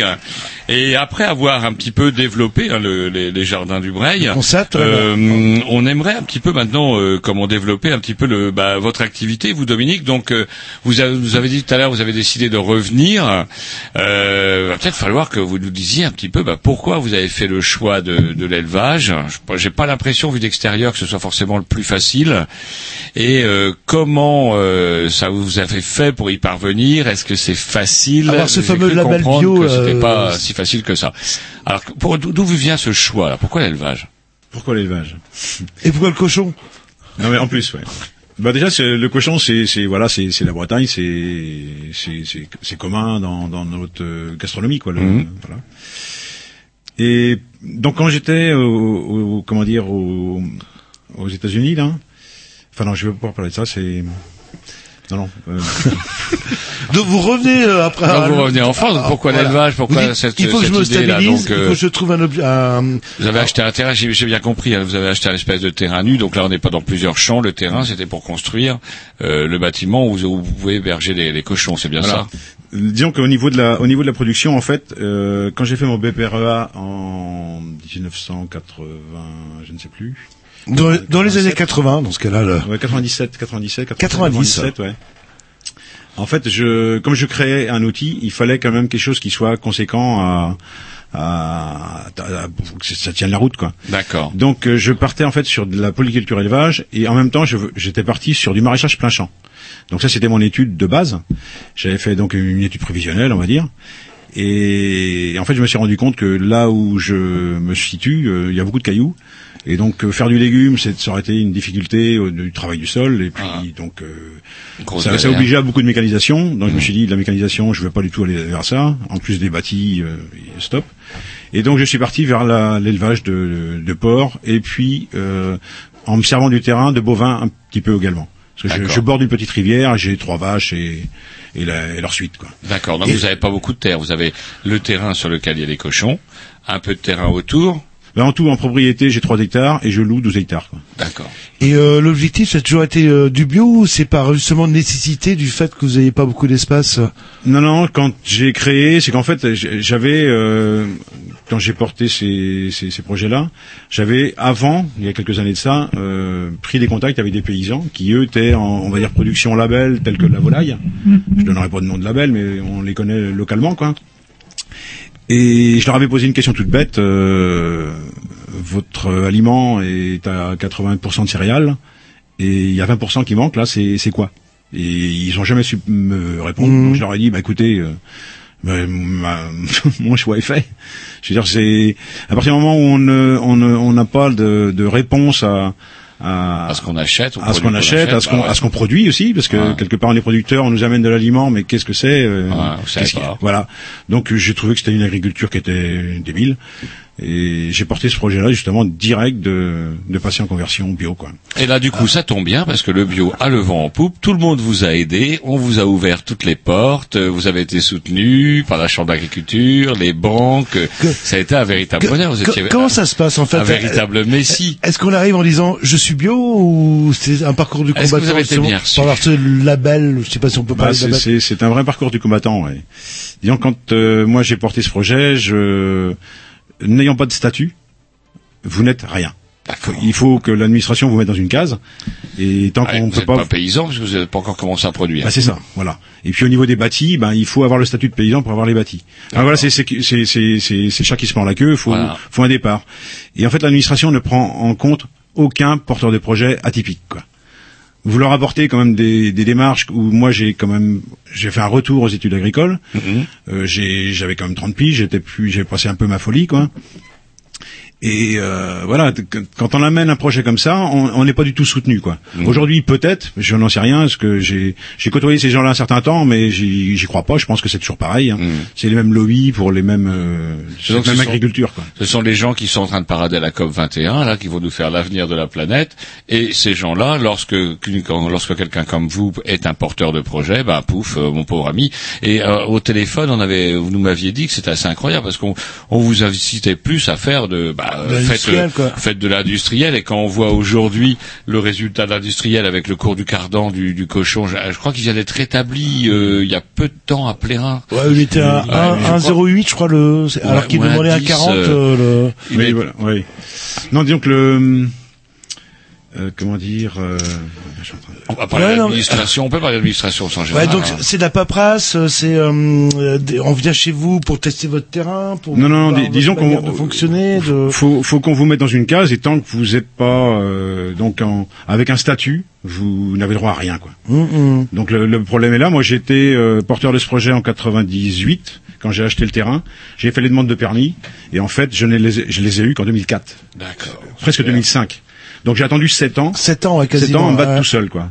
Donc j'ai eu un petit peu euh, un petit peu d'aide d'AgroBio 35 mais malgré tout je- je- j'ai mangé ma merde quoi tout seul quoi. Et comment on fait pour vivre justement pendant 7 ans On bricole euh, on... Non non bah justement là ce qu'on n'a pas encore parlé c'est que je suis double actif. C'est-à-dire que euh, Donc ça fait ça fait 10 ans que je travaille en fait jour et nuit. c'est-à-dire que vous avez une activité euh, Salariée. rémunératrice euh, quelque Ouais, part, voilà. et après vous avez votre passion en Vous fait êtes quelque ouvrier part. pays, vous êtes ouvrier paysan en fait. Non, j'ai- j'ai j'ai voulu rester dans le, quand, quand j'ai quitté le, mon, B- mon BPREA, là, j'ai voulu rester dans le monde de l'abbé, en, en production euh, variée. Mhm. Et j'ai été voir donc un producteur maraîcher qui était sur Cornu, un autre qui fait du sur Cornu du jus de pomme, et donc des éleveurs autrement en viande bovine. Et en fait, euh, j'aurais souhaité pouvoir faire un GIE, donc un, un comment dire, que, enfin que eux fassent un GIE et que je sois salarié sur sur plusieurs sites, quoi. Mmh. Ça n'a pas pu se faire. Et en fait, donc j'ai repris, on va dire, les activités que j'avais avant, quoi. D'accord. Donc euh, j'ai je suis reparti dans le monde salarié. Euh, Pour dans, bouffer, dans, dans le transport, quoi, dans, entre autres. Donc et aujourd'hui, vous êtes, ouais. aujourd'hui, vous êtes encore, vous avez encore ces deux activités du coup.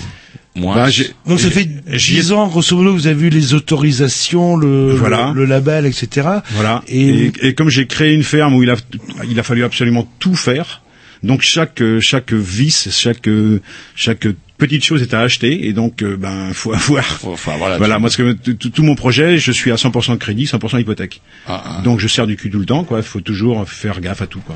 Et, donc, depuis 2005, par contre, ça y est, c'est commencé cette fois-ci. Bah, je, je produis, mais je ne vis pas de mon projet, quoi. D'accord. Et vous êtes obligé d'avoir encore une autre activité à côté du coup. Toujours. J'avais espéré faire bascule au bout de 2 3 ans, 5 ans et ça fait 10 ans et Ah, mais c'est foutu quoi, je veux dire. Voilà, c'est et ce qui me ce qui me fait peur de mon projet aujourd'hui, c'est que moi j'ai quand même un endettement, bon que je contrôle hein, j'arrive à payer ce que je dois mais c'est quand même euh, dans limite. Et ce qui me fait peur, c'est donc la bon, quelque part c'est bien aussi que le monde agricole évolue vers la bio. Et malgré tout, moi, ça me, ça me pianote à, à, à redécoller autre chose ou à, perfer- enfin, à perfectionner mon outil de travail, parce que ça- je, je vais repartir vers des crédits qui va me mettre peut-être en difficulté, sachant que d'autres aujourd'hui ont des outils déjà payés, on va dire des fermes payées. Ils ont juste à faire une conversion et ils arrivent sur le marché et je, je crains de moi de pas pouvoir rivaliser Ah, au niveau du coût, au niveau du coût de la, de la Mais marchandise. est-ce que vous je- croyez vraiment que ces gens-là ont envie? Parce que moi, il y a un truc quand même qui me désespère. Moi, dans, moi, j'ai même plus vraiment envie de pa- parler des- du monde paysan lorsqu'on parle des industriels du, du, du cochon ou du porc, etc. D'ailleurs, ils font du hors-sol. J'ai l'impression que ça veut dire ce que ça veut dire. On n'est plus dans la terre, on est dans le Ouais. hors-sol.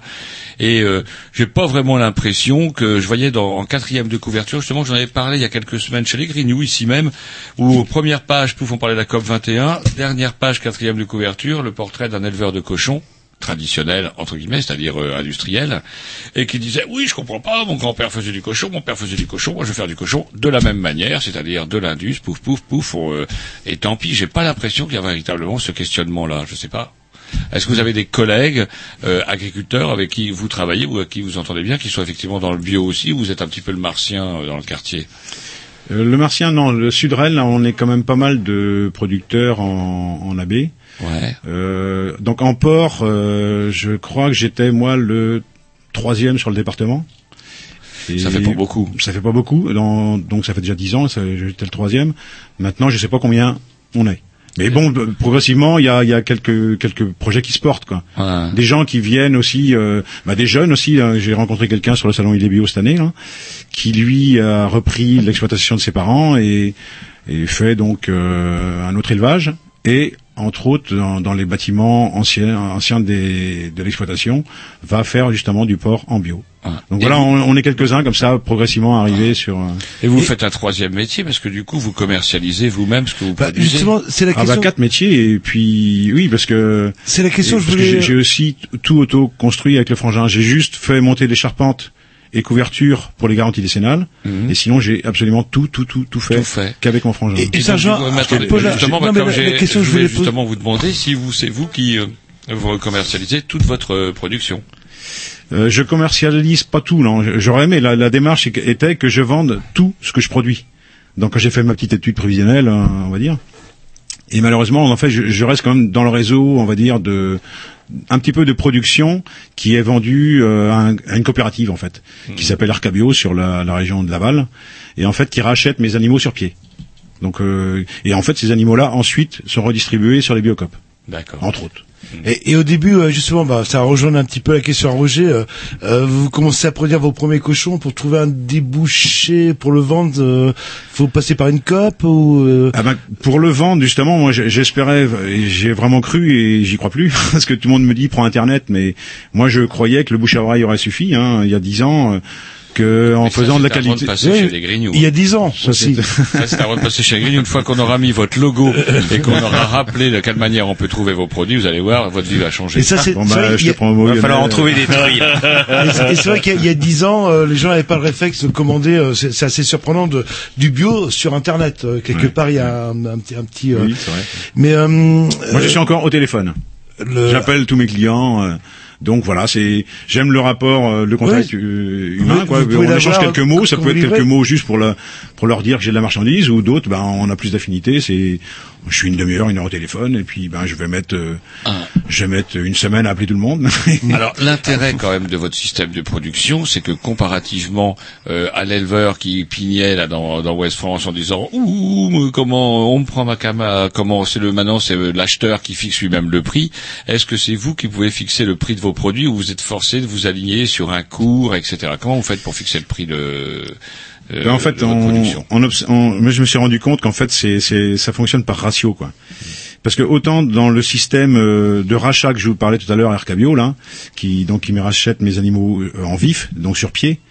euh, quand on fait le calcul euh, entre le chargement d'un bâtiment, le coût d'un bâtiment, le- son chargement et le prix qu'est racheté l'animal, le ratio reste à peu près le même de l'industriel. Donc on a, on a malgré tout, nous on s'en sort un petit peu parce que on a moins de pertes, on va dire, parce que voilà, c'est les animaux sont beaucoup plus sains, donc on a moins de soustraction. Mais malgré tout, euh, et en- enfin, en- j'ai j'ai pas leur compta à eux, mais moi je vois ma compta. euh, voilà, j'ai- j'aimerais vendre Et encore plus, mais Bah, si vous pouviez vendre par vous-même, là par contre, ça serait mieux. Par contre, le ratio serait meilleur, non? Oui, mais malgré tout, j'ai quand même parce que je suis pas autonome totalement sur mon exploitation, c'est que je suis donc au début j'étais juste engraisseur, j'achetais des petits des, enfin des cochons chez des, des petits producteurs naisseurs et en fait j'ai un tout petit bâtiment et je suis limité à 50 porcs par engraissement par bande, ce qui fait en tout 120 porcs par an et ça c'est un gros handicap. Et je voulais pas forcément faire plus. Moi, je voulais tout valoriser en vente directe. Donc, je m'étais tout à fait satisfait de cette quantité. Mais le problème, c'est qu'en fait, je j'achetais donc des, des petits lots. Au départ, c'était des lots de 49,50 chez le même chez la même personne. Donc, j'avais des lots homogènes qui poussaient bien, qui voilà, qui, a- qui ramenaient un petit revenu. Et comme j'ai commencé à développer progressivement ma, vente directe, euh, je me suis rendu compte qu'en achetant une dizaine de cochons, j'avais les fins de l'eau. Donc des, je vais pas dire des trois pattes, mais les petits malades, les, les, les, les, les, les ti- les- enfin les, les éclopés un peu. les- euh, ouais, voilà les, Ou les, les mal nés quoi. Vous, vous savez qu'il y a- il y, a un créneau au niveau de des légumes et des fruits, euh, je sais plus comment ils appellent ça, les pas beaux ou les moches, euh, qui coûtent moins cher et puis qui sont aussi Eh bons, ouais, mais ça, ils, ils ont pas ça, la. là, il pousse mal. Euh, Et pourtant, j'ai- non, ils sont pas, ils sont pas dans la norme que de ce J'ai travaillé, j'ai travaillé avant de, de porter mon projet. Quand justement je parlais de la- du GIE tout à l'heure, chez un maraîcher bio et on préparait en- avec eux, enfin moi avec eux, le, le- les paniers pour le, le marché des lys le samedi matin. Eh ben, j'avais pas compris sa démarche et qu'en fait il triait quand même malgré tout lui aussi les beaux légumes. Et je me dis mais si on commence à faire le, le fonctionnement des grandes surfaces, je dis où on va quoi. Si, si tu commences à habituer le, le consommateur bio à manger une belle carotte, mais voilà, s'il y a un caillou, bah elle est tordue et voilà. Kevin, Alors pour autant, c'est euh, nous on fait aussi un marché euh, chaque mercredi à Passé. Donc euh, Passé c'est pas exactement la ville la plus pauvre euh, de la ceinture rennaise, hein. et euh, on arrive quand même à faire passer le message comme quoi euh, quand on prend des pommes de terre, eh ben on choisit pas forcément toutes les patates qui correspondent au calibre que l'on veut. La patate qui est un petit peu biscornue, bah ce serait bien d'en prendre une ou deux quand même pour euh, voilà pour que tout le monde puisse avoir un petit peu de chaque. Et ça marche, ça marche, Ouais, vraiment ça marche. C'est euh, c'est un label, je crois qu'ils appellent ça les légumes moches. euh, Et ouais, les alors il y, a- il y a supermarchés, tout. il y a- voilà. alors, évidemment, dès qu'on fait un truc, nous sur nos marchés, Parce que il là, faut ouais. forcément qu'Intermarché arrive Ouais, avec ouais, une, une Les, euh, grosse com. j'ai- connu ça justement euh, avant. Ils disaient on balançait, maintenant on a lancé un vague label euh, légumes moches et en plus ça marche. Absolument. C'est 30% moins cher et euh, le... Il y a le petit je trouve que c'est un réflexe en fait naturel. Enfin, on a, on a On a devant été, nous, on euh, a, non, on a tout. Mais même pas. je pense, on voit deux tomates, euh, Bah une qui a une sale gueule et deux autres. Qui... Enfin, on prend les deux. C'est, c'est, c'est naturel, quoi. Et, et du coup, le fait de prendre des paniers quelque part, euh, ça nous oblige aussi à prendre des légumes qui peuvent être moins moches, même s'ils sont toujours a- très beaux. Il y a quand même une différence avec les petits cochons parce que un petit cochon mal né, ça veut dire qu'il va moins pousser. Là, c'est plus pareil, c'est moins rigolo. Et, et coûte beaucoup plus cher à produire. Ouais, et coûte beaucoup plus justement, cher à produire. Là, bah, c'est pas. là, vous n'allez tendez- pas fournir un cochon qui a une tête de Quasimodo. Ça veut dire que ça va être un cochon qui va être moins gros. Mais j'ai même eu une, une fois chez un naisseur, il a réussi à me livrer un trois pattes. C'est vrai. Il n'avait que trois Il- pattes. Ouais. Il a donc il, me- il Donc me l'a pré- présenté du côté des deux pattes. J'ai rien vu, je l'ai mis avec les autres. Et arrivé chez moi, j'ai trouvé qu'il se déplaçait différemment. Vous l'avez rappelé Vous l'avez rappelé, non Non, je l'ai rappelé, puis il niait totalement le mec. Alors qu'en fait, et quand, quand il me l'a pris donc sur son, on va dire son flanc, il était obligé de le prendre par une patte et par, on va dire, par une oreille ou sous la tête pour le porter. Donc il, a, il, le savait. il le savait. Et avant de s'écouter un petit Un disque- éleveur bio quand même, un essor bio. Et vous vrai. voyez Ah comme bah, quoi, comme quoi, une certaine solidarité. on est solidaire. Ouais, ouais. Et euh, une petite question avant de s'écouter un petit disque, puisqu'on parlait de d'argent là, euh, cet été avec la crise du porc, etc. Euh, je sais que les, les industriels réclamaient un, kilo du porc à, à 1,40€ le kilo pour s'en sortir. Vous, pour vous en sortir, euh, faut, faut, faut le vendre à combien euh, Mais disons que là, moi, on me le Au kilo, rachète, hein, je parle. On, on me le rachète quand il est dans le haut de la gamme. Parce qu'il y a, il y a des critères. hein, euh, ça, c'est le problème, c'est que le, le- le- les critères en bio sont les mêmes que dans le conventionnel. Donc euh, voilà, c'est. C'est quoi les critères? Taille du. Oh, bah, je les connais pas tous parce que c'est- administratif là, ça me, moi, ça me prend la tête. Moi, je, je, je fais chez moi des animaux qui sont assez lourds. euh, parce qu'en fait, la qualité de viande en est, en est meilleure. Donc euh, le problème, c'est que quand euh, vous mettez un animal en carcasse, enfin, je veux dire vendu sur pied à cette coopérative, ils trouvent très rapidement des, des soustractions à avorter. Quoi. Oui, un défaut, la, la queue en terre-bouchon qui est Non, pas assez torbichonnée. euh, Il y a, manque il y a un une évolution du goût parce qu'avant on faisait ce qu'on Mais, euh, appelle le attendez. cochon gras. Ah, dans les générations de nos parents, c'est le cochon gras. Mais à la limite, ils, ils étaient trop gras peut-être. Ah, hein. Oui, parce que j'ai j'ai mangé moi enfant des, du du lard, c'était voilà, et, et les parents de nos parents c'était encore pire. Quoi. Mais, Il euh, fallait plus de gras que de viande. Quoi. Je reviens à, Bon. à ma question Aujourd'hui, on a trouvé un équilibre quand même. Pour que vous puissiez en vivre convenablement, euh, je parle pas d'être millionnaire, il faudrait que vous le vendiez à combien votre kilo de cochon euh Ah, je dirais, j'ai jamais fait ce calcul-là. Enfin, je l'ai fait quand j'ai fait mon étude prévisionnelle, mais ça sert plus à rien. Les coûts sont plus les mêmes. Les tout... moi, quand j'ai porté ce projet-là, on était en francs et tout a flambé quand il y a eu l'euro. Donc mon coût de transformation s'est multiplié bientôt, Euh, l'aliment aussi. Enfin voilà, je, je, je, je me base plus à, à aucun chiffre. Je fais au mieux de, de ce que je peux faire pour la production et, et pour la vente. On s'écoute un petit disque et on continue notre discussion.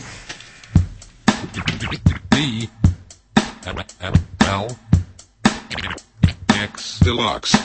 The Deluxe Band. Good morning, ladies. Today we'll be having a delightful piece of deep fried chicken, chicken, chicken, deep fried chicken, chicken, chicken. You know, you know, that's why, that's why.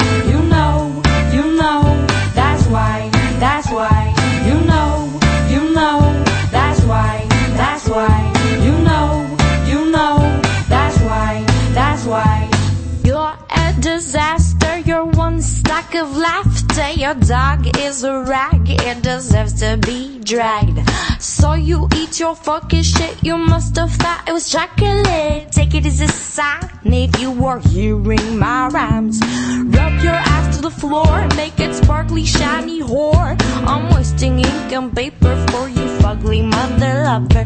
You own the dictionary, this shit's dysfunctionary. My spit is your rain, I dump Oh, in your brain. It's the chicken, it's the chicken that we fry, fry, fry. It's the chicken that we're frying deep. It's the chicken, it's the chicken that we fry, fry, fry. It's the chicken that we're frying deep. Your eyes are tapping, see your arm hair rising. Did I upset your mate when I spat on your name? Stuff a geese, find release, go careful near the net, don't nitty gritty, beardy beast. Pardon my French, you wanky sack of drench. Go ahead, hide under a bench, hiding eyes to be a witch. Big girls blouse, all your ears fully aroused. It's a bit of pill to swallow, even though the words are shallow.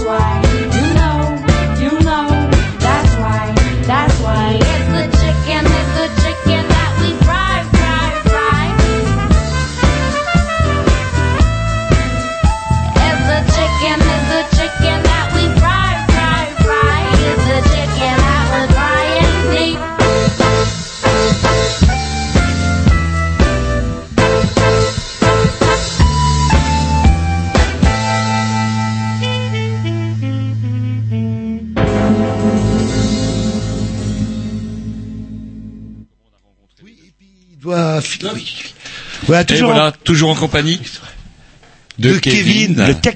Voilà, et de Dominique. J'ai euh, oh, avez oh, j'ai mis. vous avez oublié. Et, et je vais vous poser une dernière colle. Kevin, il travaille pour là. Euh, de, de- de- l'association euh, du jardin Oui. De Voilà. Braille. Ouais.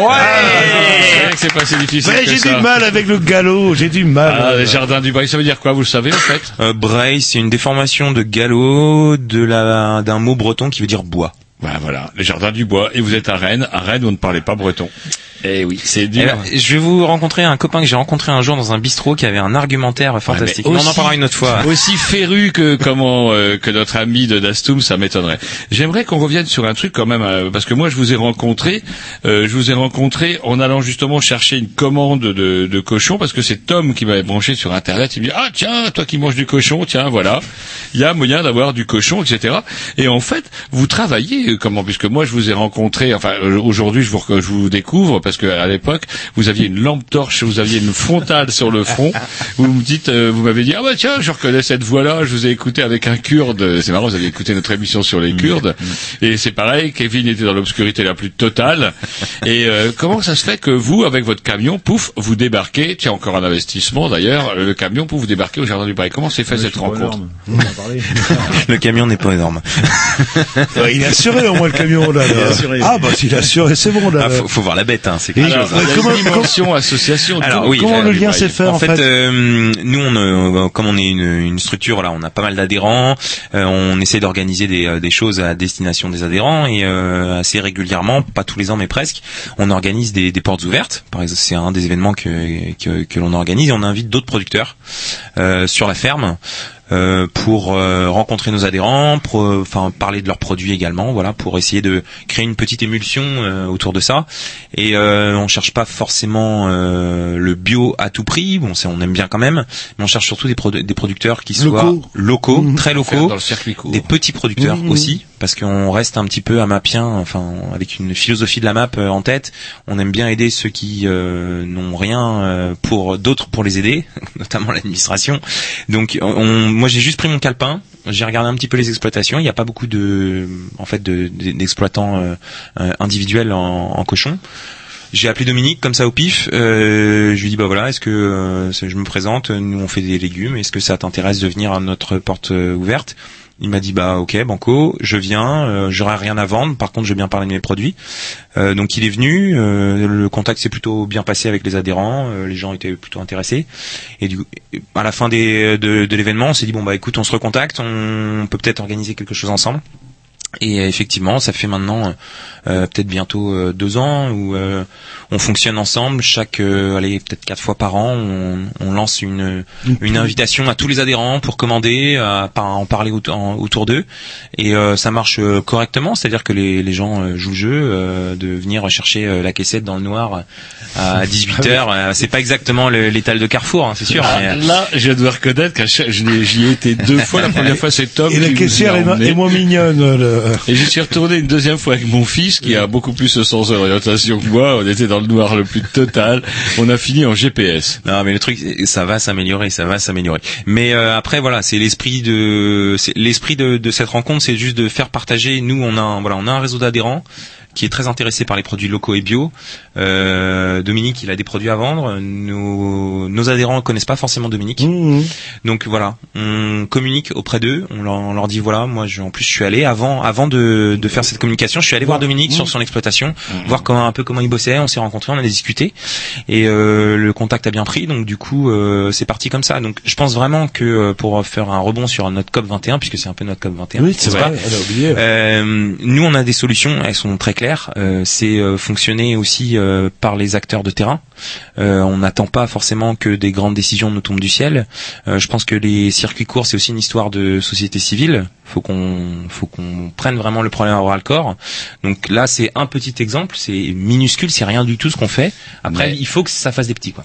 Mais normalement, euh, enfin, c'est peut-être à Dominique, j'ai posé la question. Circuit court veut dire euh, tout bénef. euh, normalement, quand vous revendez, hop, il y a la coopérative euh, qui vous euh, qui vous taxe. Après, il y a le grossiste qui vous taxe. euh, après, vous avez le supermarché euh, qui vous taxe. Euh, donc, est-ce que ça vaut peut-être pas le coup justement de passer plus de temps à la, commer- à la commercialisation de vos produits euh, Plutôt de les bosser. Ouais. enfin si, enfin. Mais c'est vrai que Jean-Louis a raison, c'est une Euh, même si aussi, vous- ouais. du coup, vous pouvez quasiment les vendre au même prix qu'un supermarché. Faire les Pas marchés, où je, suis un peu utopique en disant ça. Ben, moi, les marchés, j'avais j'avais pensé à ça à un moment. Le problème, c'est qu'il faut du temps. Et moi, c'est l'engrenage que j'ai, c'est qu'en fait, j'ai des crédits. Et pour développer les marchés et sortir un revenu qui va assurer de payer tout ce que je dois, euh, faut rembourser. Là, vous êtes pris à la gorge, c'est-à-dire dans le sens où vous avez des crédits qui sont plus urgents, qui peuvent pas attendre que vous ayez fait les marchés. C'est un peu ça. Voilà, voilà. Et puis parce que de, de là à par un marché euh, développer une clientèle qui va m'assurer ce revenu pour payer ce que je dois et surtout ce que je dois encore qui n'est toujours pas bâti, c'est l'habitat. Euh, je, je vois ça très loin, quoi.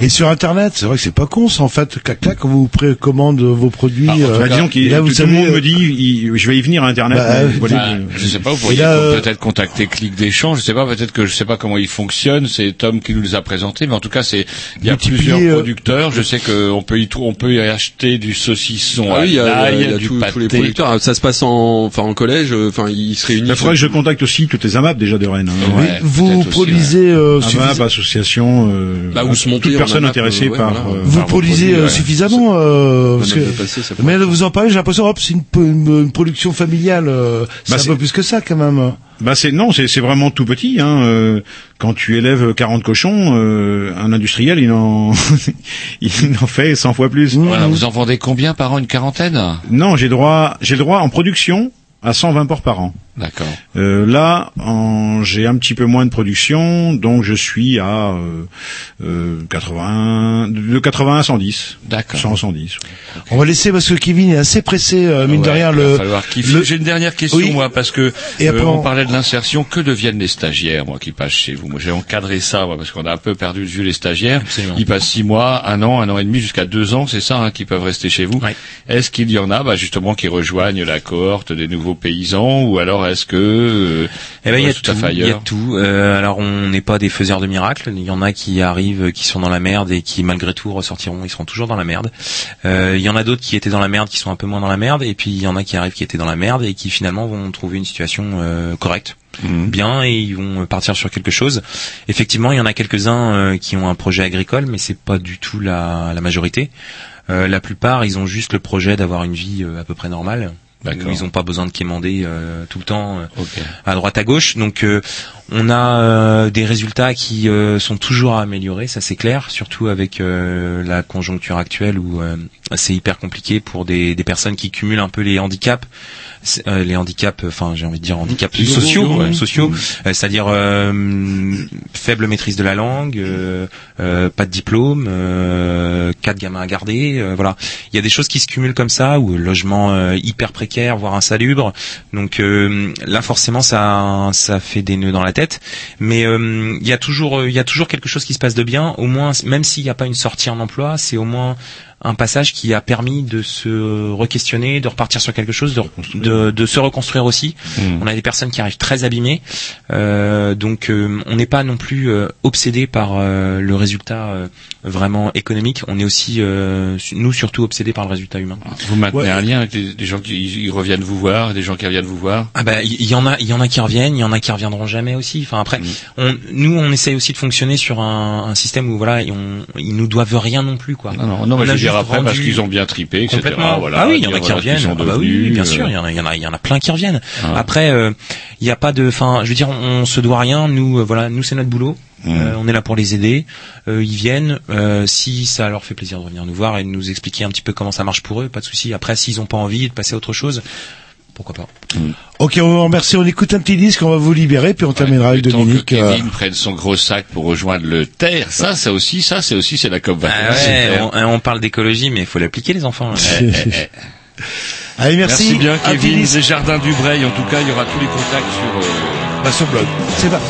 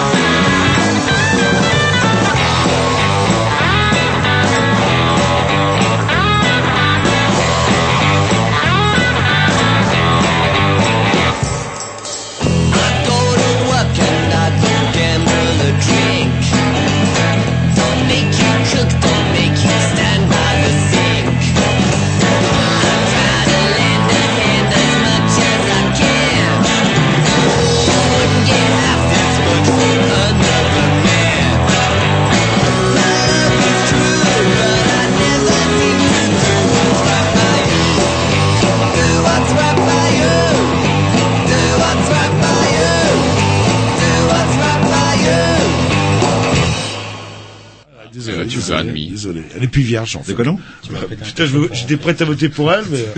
Putain, c'est connu. En direct, on Vous êtes parlait en direct, hein. Donc, Voilà, euh, c'était un vieux pari. Marion Maréchal Le Pen est bien mariée. est bien mariée, elle a bien un enfant. Vous me devez donc une mousse et j'aurais Ah. dû parier plus cher. J'ai envoyé euh, Jeanne d'Arc, moi, quelque part. euh, Euh, ouais, c'est l'image qu'elle donne. Ouais, c'est vrai. euh, Alors part. Kevin a une toute dernière information à nous délivrer parce qu'il a un terre à prendre. Alors, euh, avant de, délivrer l'information, j'aimerais euh, témoigner d'une solidarité qui vient de se créer. Dominique a proposé de me ramener.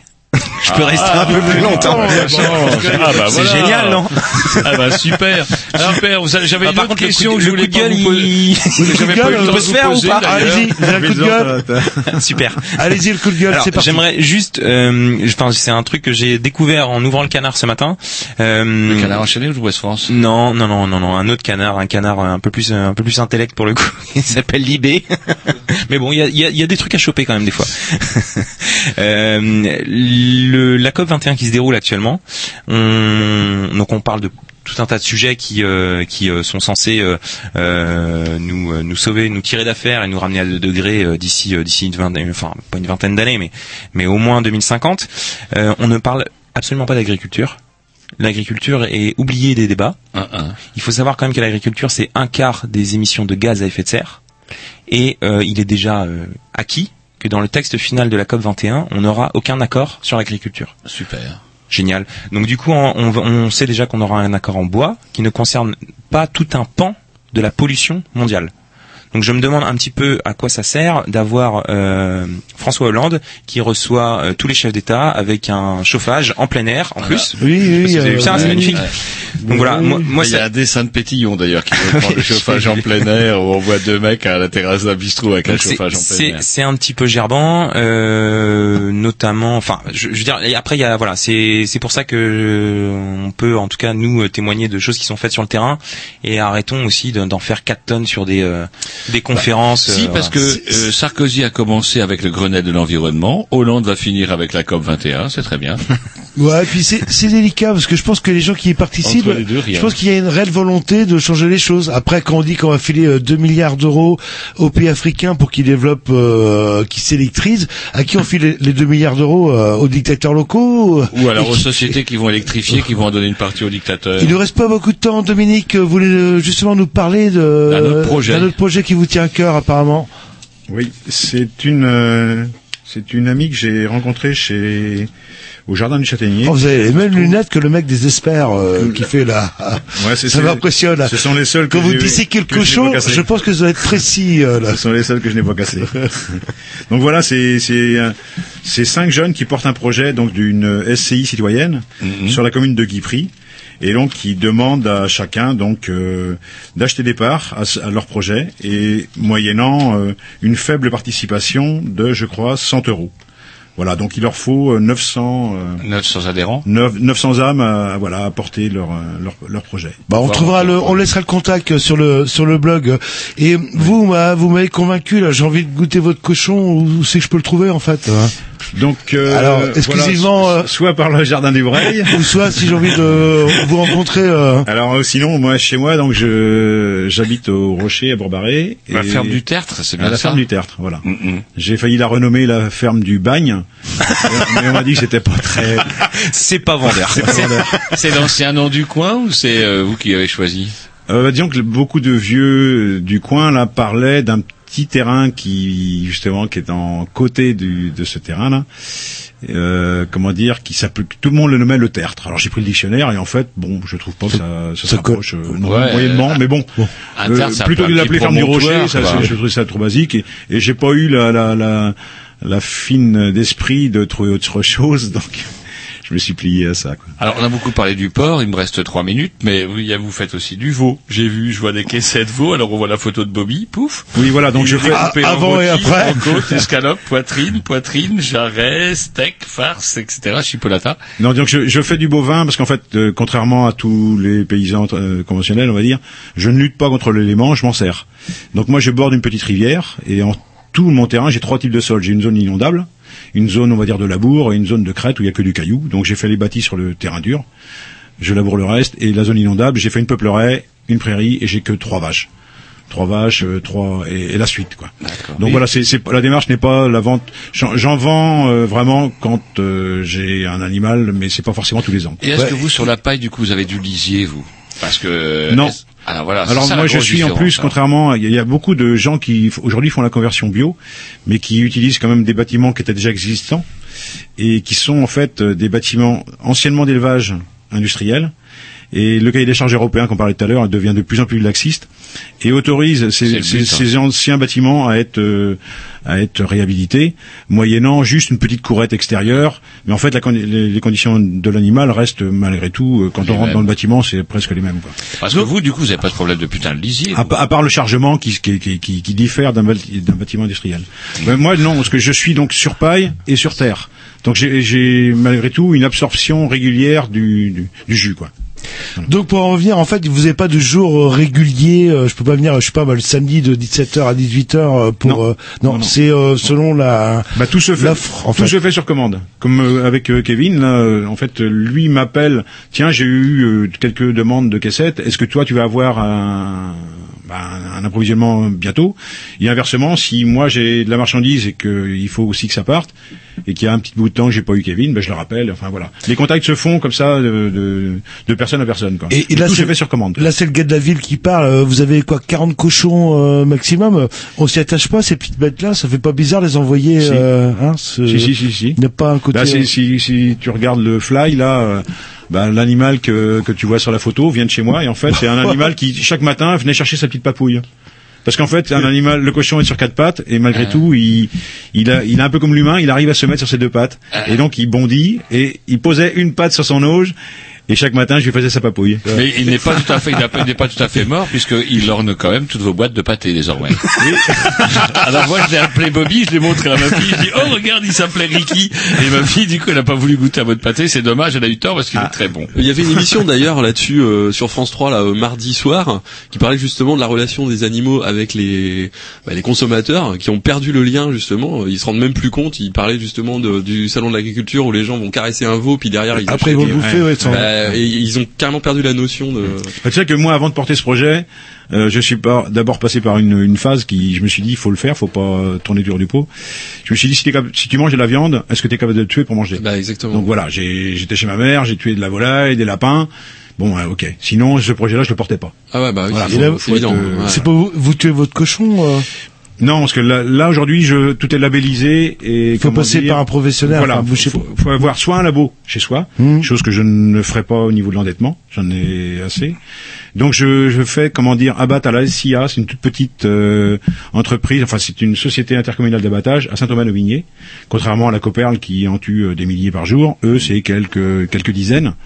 Et donc ça maintient aussi de l'emploi là. Mmh. Et autrement, je vais travailler un artisan qui est sur euh, Saint-Symphorien, qui travaille très bien. Et il vient avec son grand couteau.